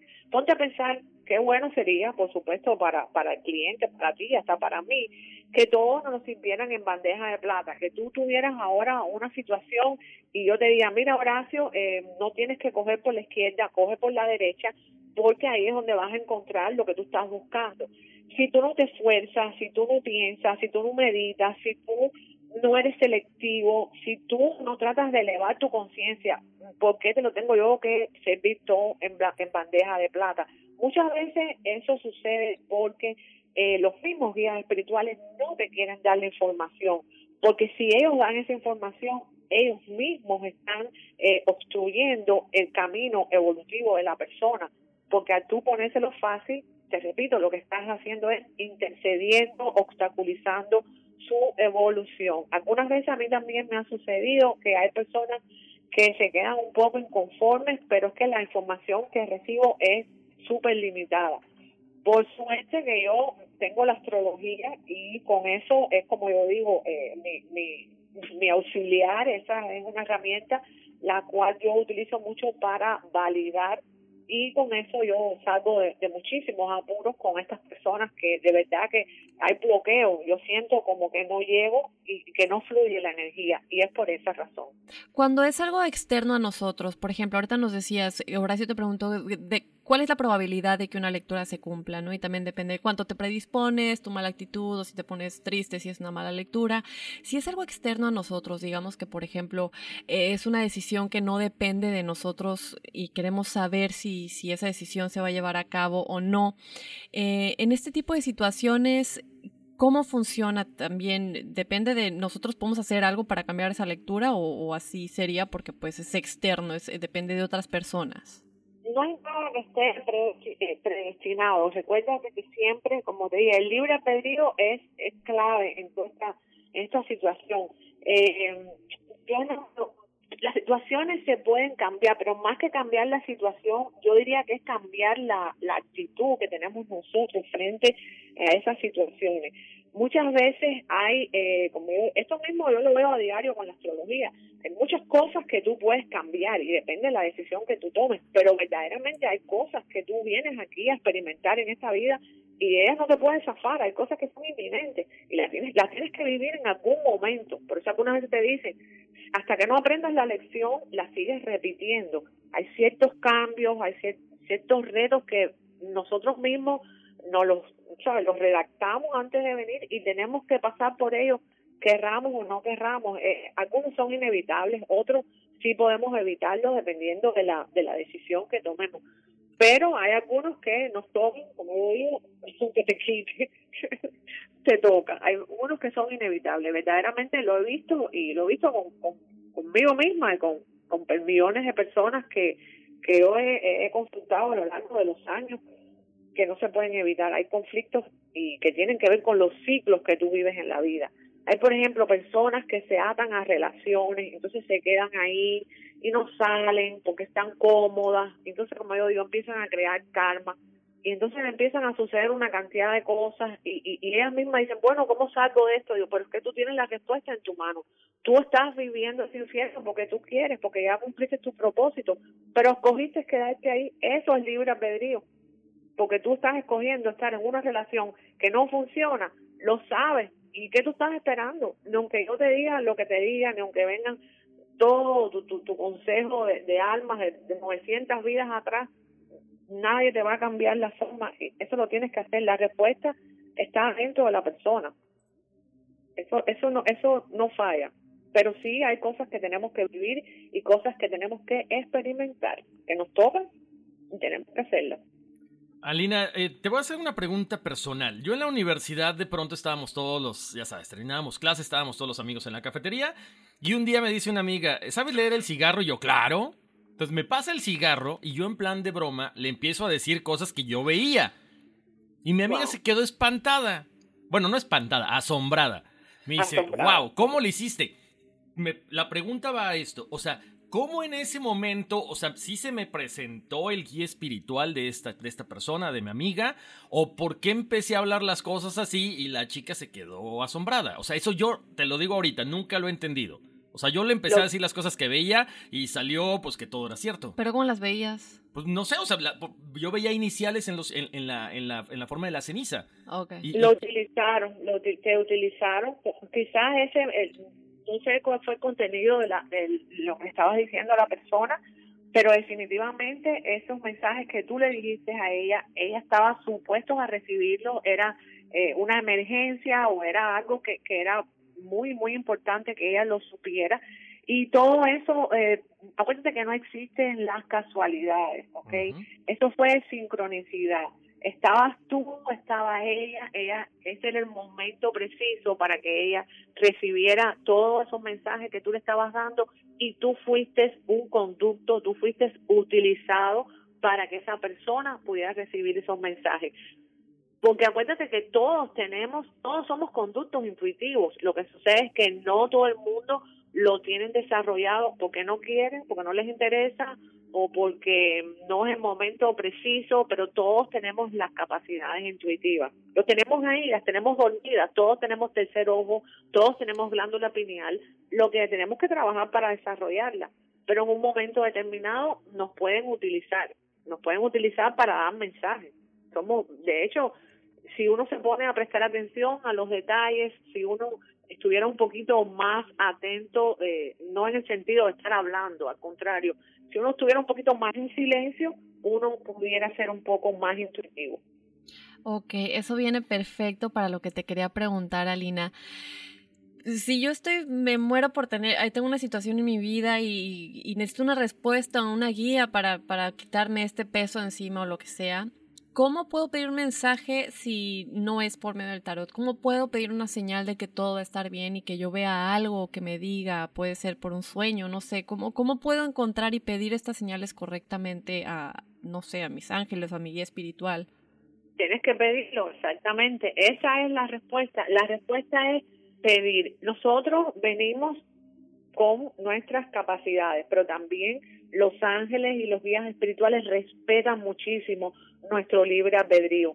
Si tú estás en una situación y tú no pides ayuda, no la vas a recibir. Es como que ahora mismo, si tú me quieres a mí en tu programa, pero tú no me llamas y yo cómo voy a saberlo. Si, imagínate tú, tiene que ser que yo diga, déjame comunicarme con Dafne, a ver, por telepatía, a lo mejor me necesita, a lo mejor no me necesita, pero yo no, no hay forma y funciona así, y aunque es simple, pero puedes a través de los sueños, así mismo como lo hice yo cuando tenía seis años, que tenía aquella duda para saber quién casara, tú puedes acostarte y tú puedes eh, establecer tu intención. Yo quiero saber cuál es el nombre de mis guías espirituales, yo quiero contactarme con mis guías espirituales.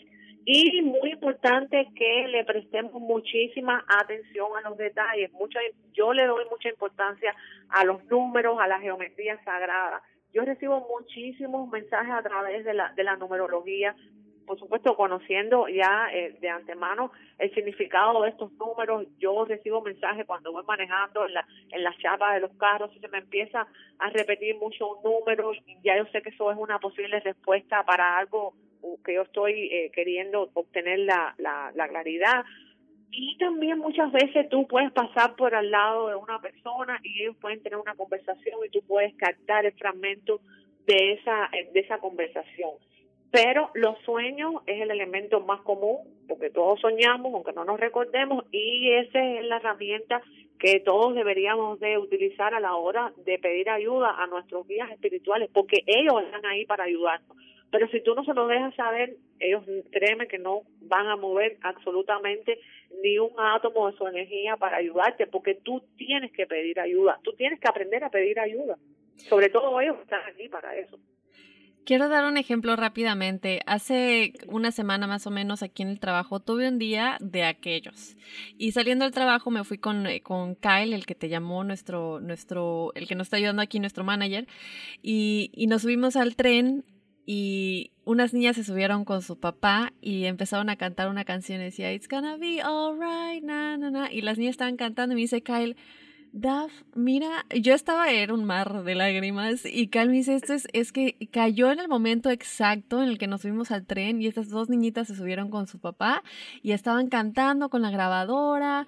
Em, para la gente que no vive en Nueva York, bueno, yo creo que en todas las grandes ciudades, normalmente en los trenes mucha gente canta o hace, o hace este tipo de actividades. Y me dice Kyle, ¿sabes qué? Esto es que esto es una señal y es una señal.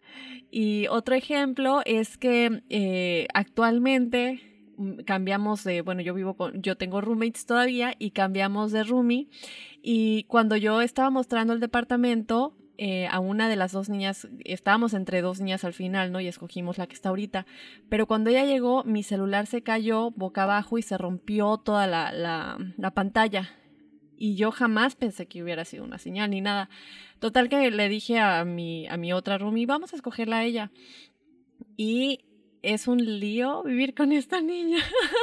y cómo no le hice caso a mi celular que se cayó justamente cuando llegó y se cayó y se rompió toda la pantalla. Bueno, tú te acuerdas cómo estaba mi celular. Y no, no, no, no, no. De verdad que la peor elección. estabas recibiendo, eso no fue coincidencia ninguna de esas de esos de esos hechos que te faltan. Eso estaba destinado a que te sucediera y era la, la manera que, que tus guías estaban susurrando como y te estaban ayudando para que tú obtuvieras la información necesaria que tú necesitabas en ese momento para tomar una decisión. Pero algunas veces, y la mayoría de las veces, algunas veces la mayoría de las personas ignoramos estos mensajes.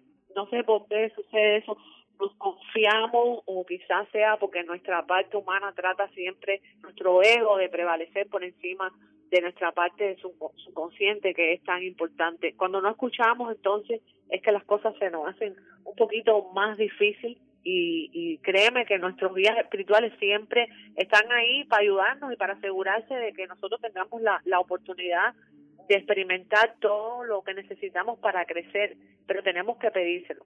Oye, Alina, sabemos que tienes eh, muy poquito tiempo, que tienes cosas que hacer, pero yo tengo una última pregunta, porque a mí, a mí, a mí me la han hecho y como que es algo muy común que la gente pregunta. ¿Por qué los videntes no se sacan la lotería? o sea, ¿por qué no saben los números? eso tiene que ver con astrología. Yo creo que nosotros no nos sacamos la lotería y se, a mí muchas personas vienen y me preguntan, ¿me voy a sacar la lotería? Yo le digo, bueno, si naciste con ese potencial, te puedes sacar la lotería. Yo particularmente nunca me he ganado ni un caramelo o una piñata de niña, así que a mí no me toca. Nacemos con los potenciales y un ejemplo buenísimo que te puedo dar es si a Megan le hubieran dicho que ella se iba a casar con un príncipe hace 20 años atrás, hubiera dicho que el astrólogo estaba loco o la tarotista bueno, ella vino con ese potencial. Si alguien le hubiera dicho a Donald Trump que iba a ser presidente hace 30 años atrás, probablemente no lo hubiera creído. Todos venimos con nuestros potenciales. Hay personas que vienen con potenciales y, y esa es una de sus misiones, experimentar esa vivencia de ser millonario y por alguna razón tienen que experimentarlo, pero mm, tienen que, que se cumplen. No todo el mundo, no somos tú, no somos yo, y esa es el que viene con esa con esa cláusula en el contrato. En un momento determinado eh, puedo ser millonario. Y también aplica el libre albedrío. Tienes que ir a jugar el ticket. Pero todo, todo es a nivel de potenciales. No, eso lo tienes que planificar para la otra vida, ahora. y voy contigo. Perfecto. Oye, Alina, muchísimas gracias por habernos acompañado. Como siempre, nos dejas con muchas cosas que preguntarte, pero ya será en otra ocasión. Si nos compartes tus redes sociales, ¿cómo la gente se puede contactar contigo, por favor? Me pueden llamar al 305-987-3817 o me pueden, eh, tengo un email que es astralrey29 a gmail.com o me pueden buscar en Facebook por mi nombre, Alina Rubí. Perfecto. Alina, te mandamos un gran abrazo y mucha suerte y bendiciones. Gracias. Bendiciones para los dos. Gracias, Dani. Gracias, Horacio. Y nada, hay más tiempo que vida. Acuérdate que el tiempo es espiral. Así que nos vamos a volver a ver y vamos a volver a hablar acerca de otro tema interesante. Muchas bendiciones. Gracias, Alina. Cuídate mucho. Un abrazo. Un abrazo. Bye. Oye, Horacio, pues eh, tenemos la numerología antes de despedirnos, ¿no? Exactamente, muchísimas gracias a toda la gente que nos sigue escribiendo a enigmas.univision.net, eh, ya las tenemos por acá. Daphne, Daphne, Daphne. es que me afectó el, el, el eclipse. Daphne. No, es que me tenía que reír porque alguien escribió que no me que, que, que habían extrañado mi risa. risa sí. Pues sí me reí, ja, ja, ja, no. no. es que hay temas en serio que de repente se prestan más a reírse, otros no. Entonces, no crean que era, era porque me habían jalado las orejas, ni mucho menos. Ni porque les estaba haciendo caso tampoco. si no le hago caso a mi mamá, no. Oigan, bueno, vamos con la numerología. Para el número uno tenemos aquí a Juan Delgado y a Víctor Casas. Mi querido Juan, mi querido Víctor, ustedes son el número uno, el número de la acción. Son personas que son originales, creativas, con mucha capacidad de inventiva. Tienden mucho a desarrollarse profesionalmente, son líderes, son personas que les gusta estar en pareja, pero también les gusta más que nada disfrutar su libertad, su soltería y sus momentos de soledad. Eso muchas veces la pareja no lo entiende, tienen que hablarlo con ellas, ¿ok? Para Connie Guerrero y Valeria Acosta, ellas son el número 3. El número 3 es la creatividad, la expresión. es gente que viene con una facilidad para escribir, para hablar, para cantar, para tocar instrumentos, para aprender idiomas extranjeros. Con mucha, mucha facilidad lo aprenden estas personas. Son creativos, con mucha imaginación y siempre tienen la necesidad de estar aprendiendo cosas nuevas. Para Carla Espinosa, de allá de California, Ángel López Viramontes, eh, nuestro amigo este que nos pedía el tema de los dibujos animados. Ellos son el número 4. El 4 es el, el, número del trabajo. Es el número que te indica que eres una persona confiable, objetiva, que todo lo que te propongas en el trabajo lo vas a lograr, que si tienes que dar más del 100%, como se dice, lo vas a dar sin ninguna dificultad. El único problema es que tendemos a caer mucho en la rutina estos números, ¿ok? Para Jesús Irigoyen, él es el número 5, es el número de la libertad, del cambio. Gente que tiene que aprender a, ya saben, adaptarse a circunstancias nuevas, pero también a buscar esas circunstancias para que siempre en la vida eh, sea como un reto, como una cuestión de actuar inusualmente, sin que la gente eh, sepa de que ya vas a, vas a hacer algo, vas a hacer el siguiente paso. O sea, trata de actuar diferente y eso te va a traer buenos resultados. Perdón. Para Cristabel y María Guadalupe Delgado son el número 6. Son números muy buenos, es un número de la responsabilidad, vienen a, trabajar por la familia, por sus amigos, por la comunidad, son amorosos, son tolerantes, dignos de confianza, pero cuidado porque tendemos a no saber decirle no a la gente. Entonces, en el trabajo nos cargan la mano, en la escuela terminamos haciendo todo, y en la relación, pues terminas tú siempre tratando de complacer a los demás. Entonces, cuidado. Para Julio César Ollarse de allá de Perú, que nos tiene una historia de, los ángeles muy bonita, que ojalá que la compartamos pronto. Para Hugo y para Sandra Herrera y Melisa Cervantes Maldonado, ellos son el número 7.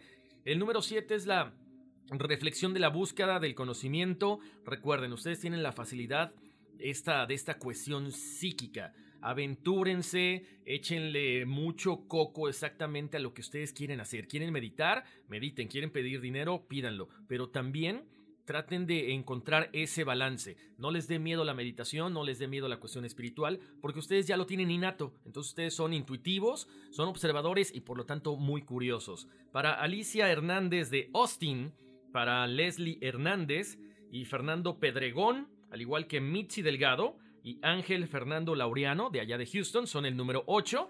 Este número es muy bueno porque tienen ese balance entre lo espiritual y lo material.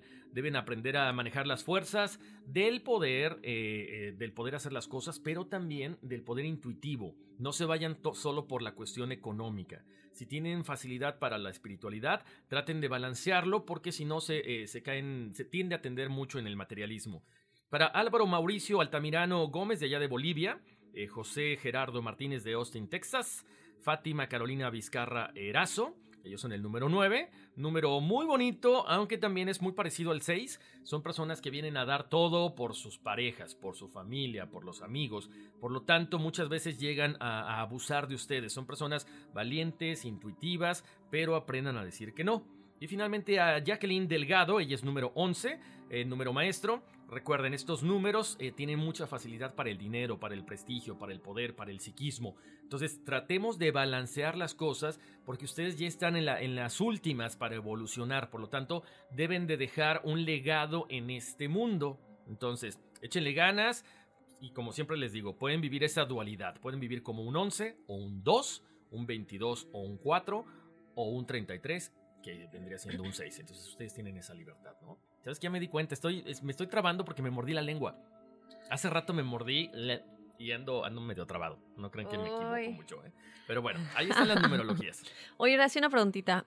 ¿Es importante tomar en cuenta la numerología o tú crees que sería importante la numerología de la fecha en la que conocimos a determinada persona? Fíjate que es importante, puede regir, eh, acuérdate, en este caso puede ser eh, no sé, como lo habíamos comentado alguna vez, ¿no? ¿Cuál es la, la fecha de, de, tu nacimiento? Esta. ¿Cuál es la fecha de que inicias un proyecto? Esta. ¿Cuál es la fecha en que yo conocí a mi galano, a mi pareja? Este, sí, te puede dar una, un parámetro más o menos. Sobre todo, sabes que, Dafne, en qué cosas puedes trabajar.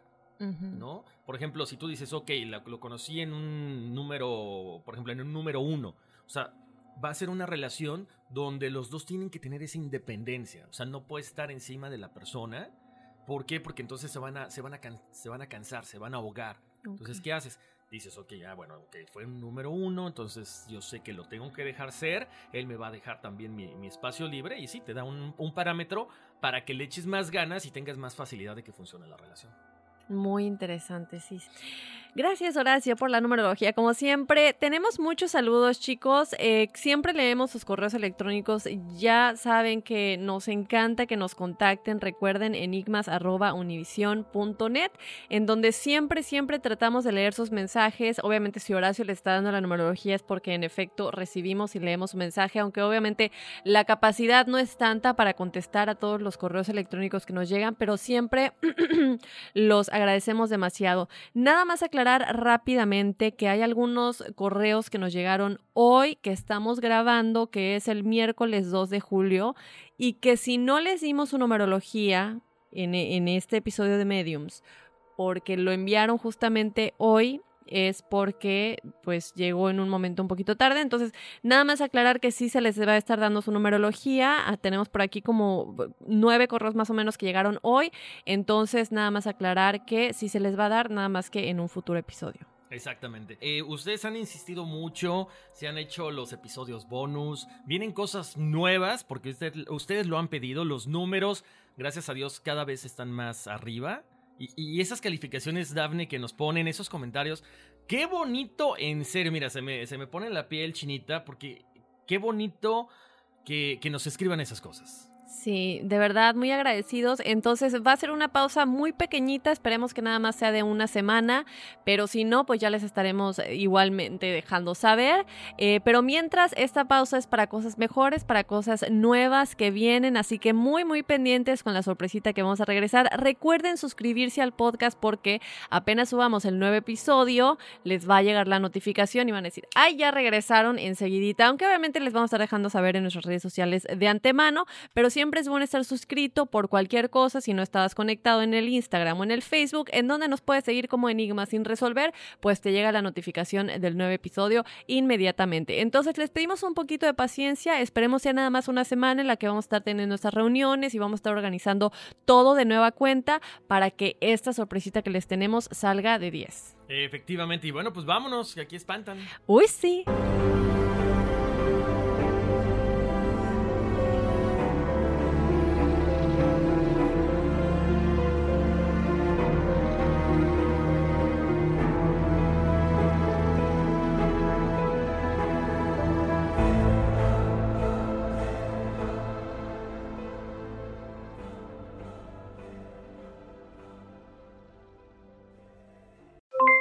Aloha mamá, ¿dónde andas?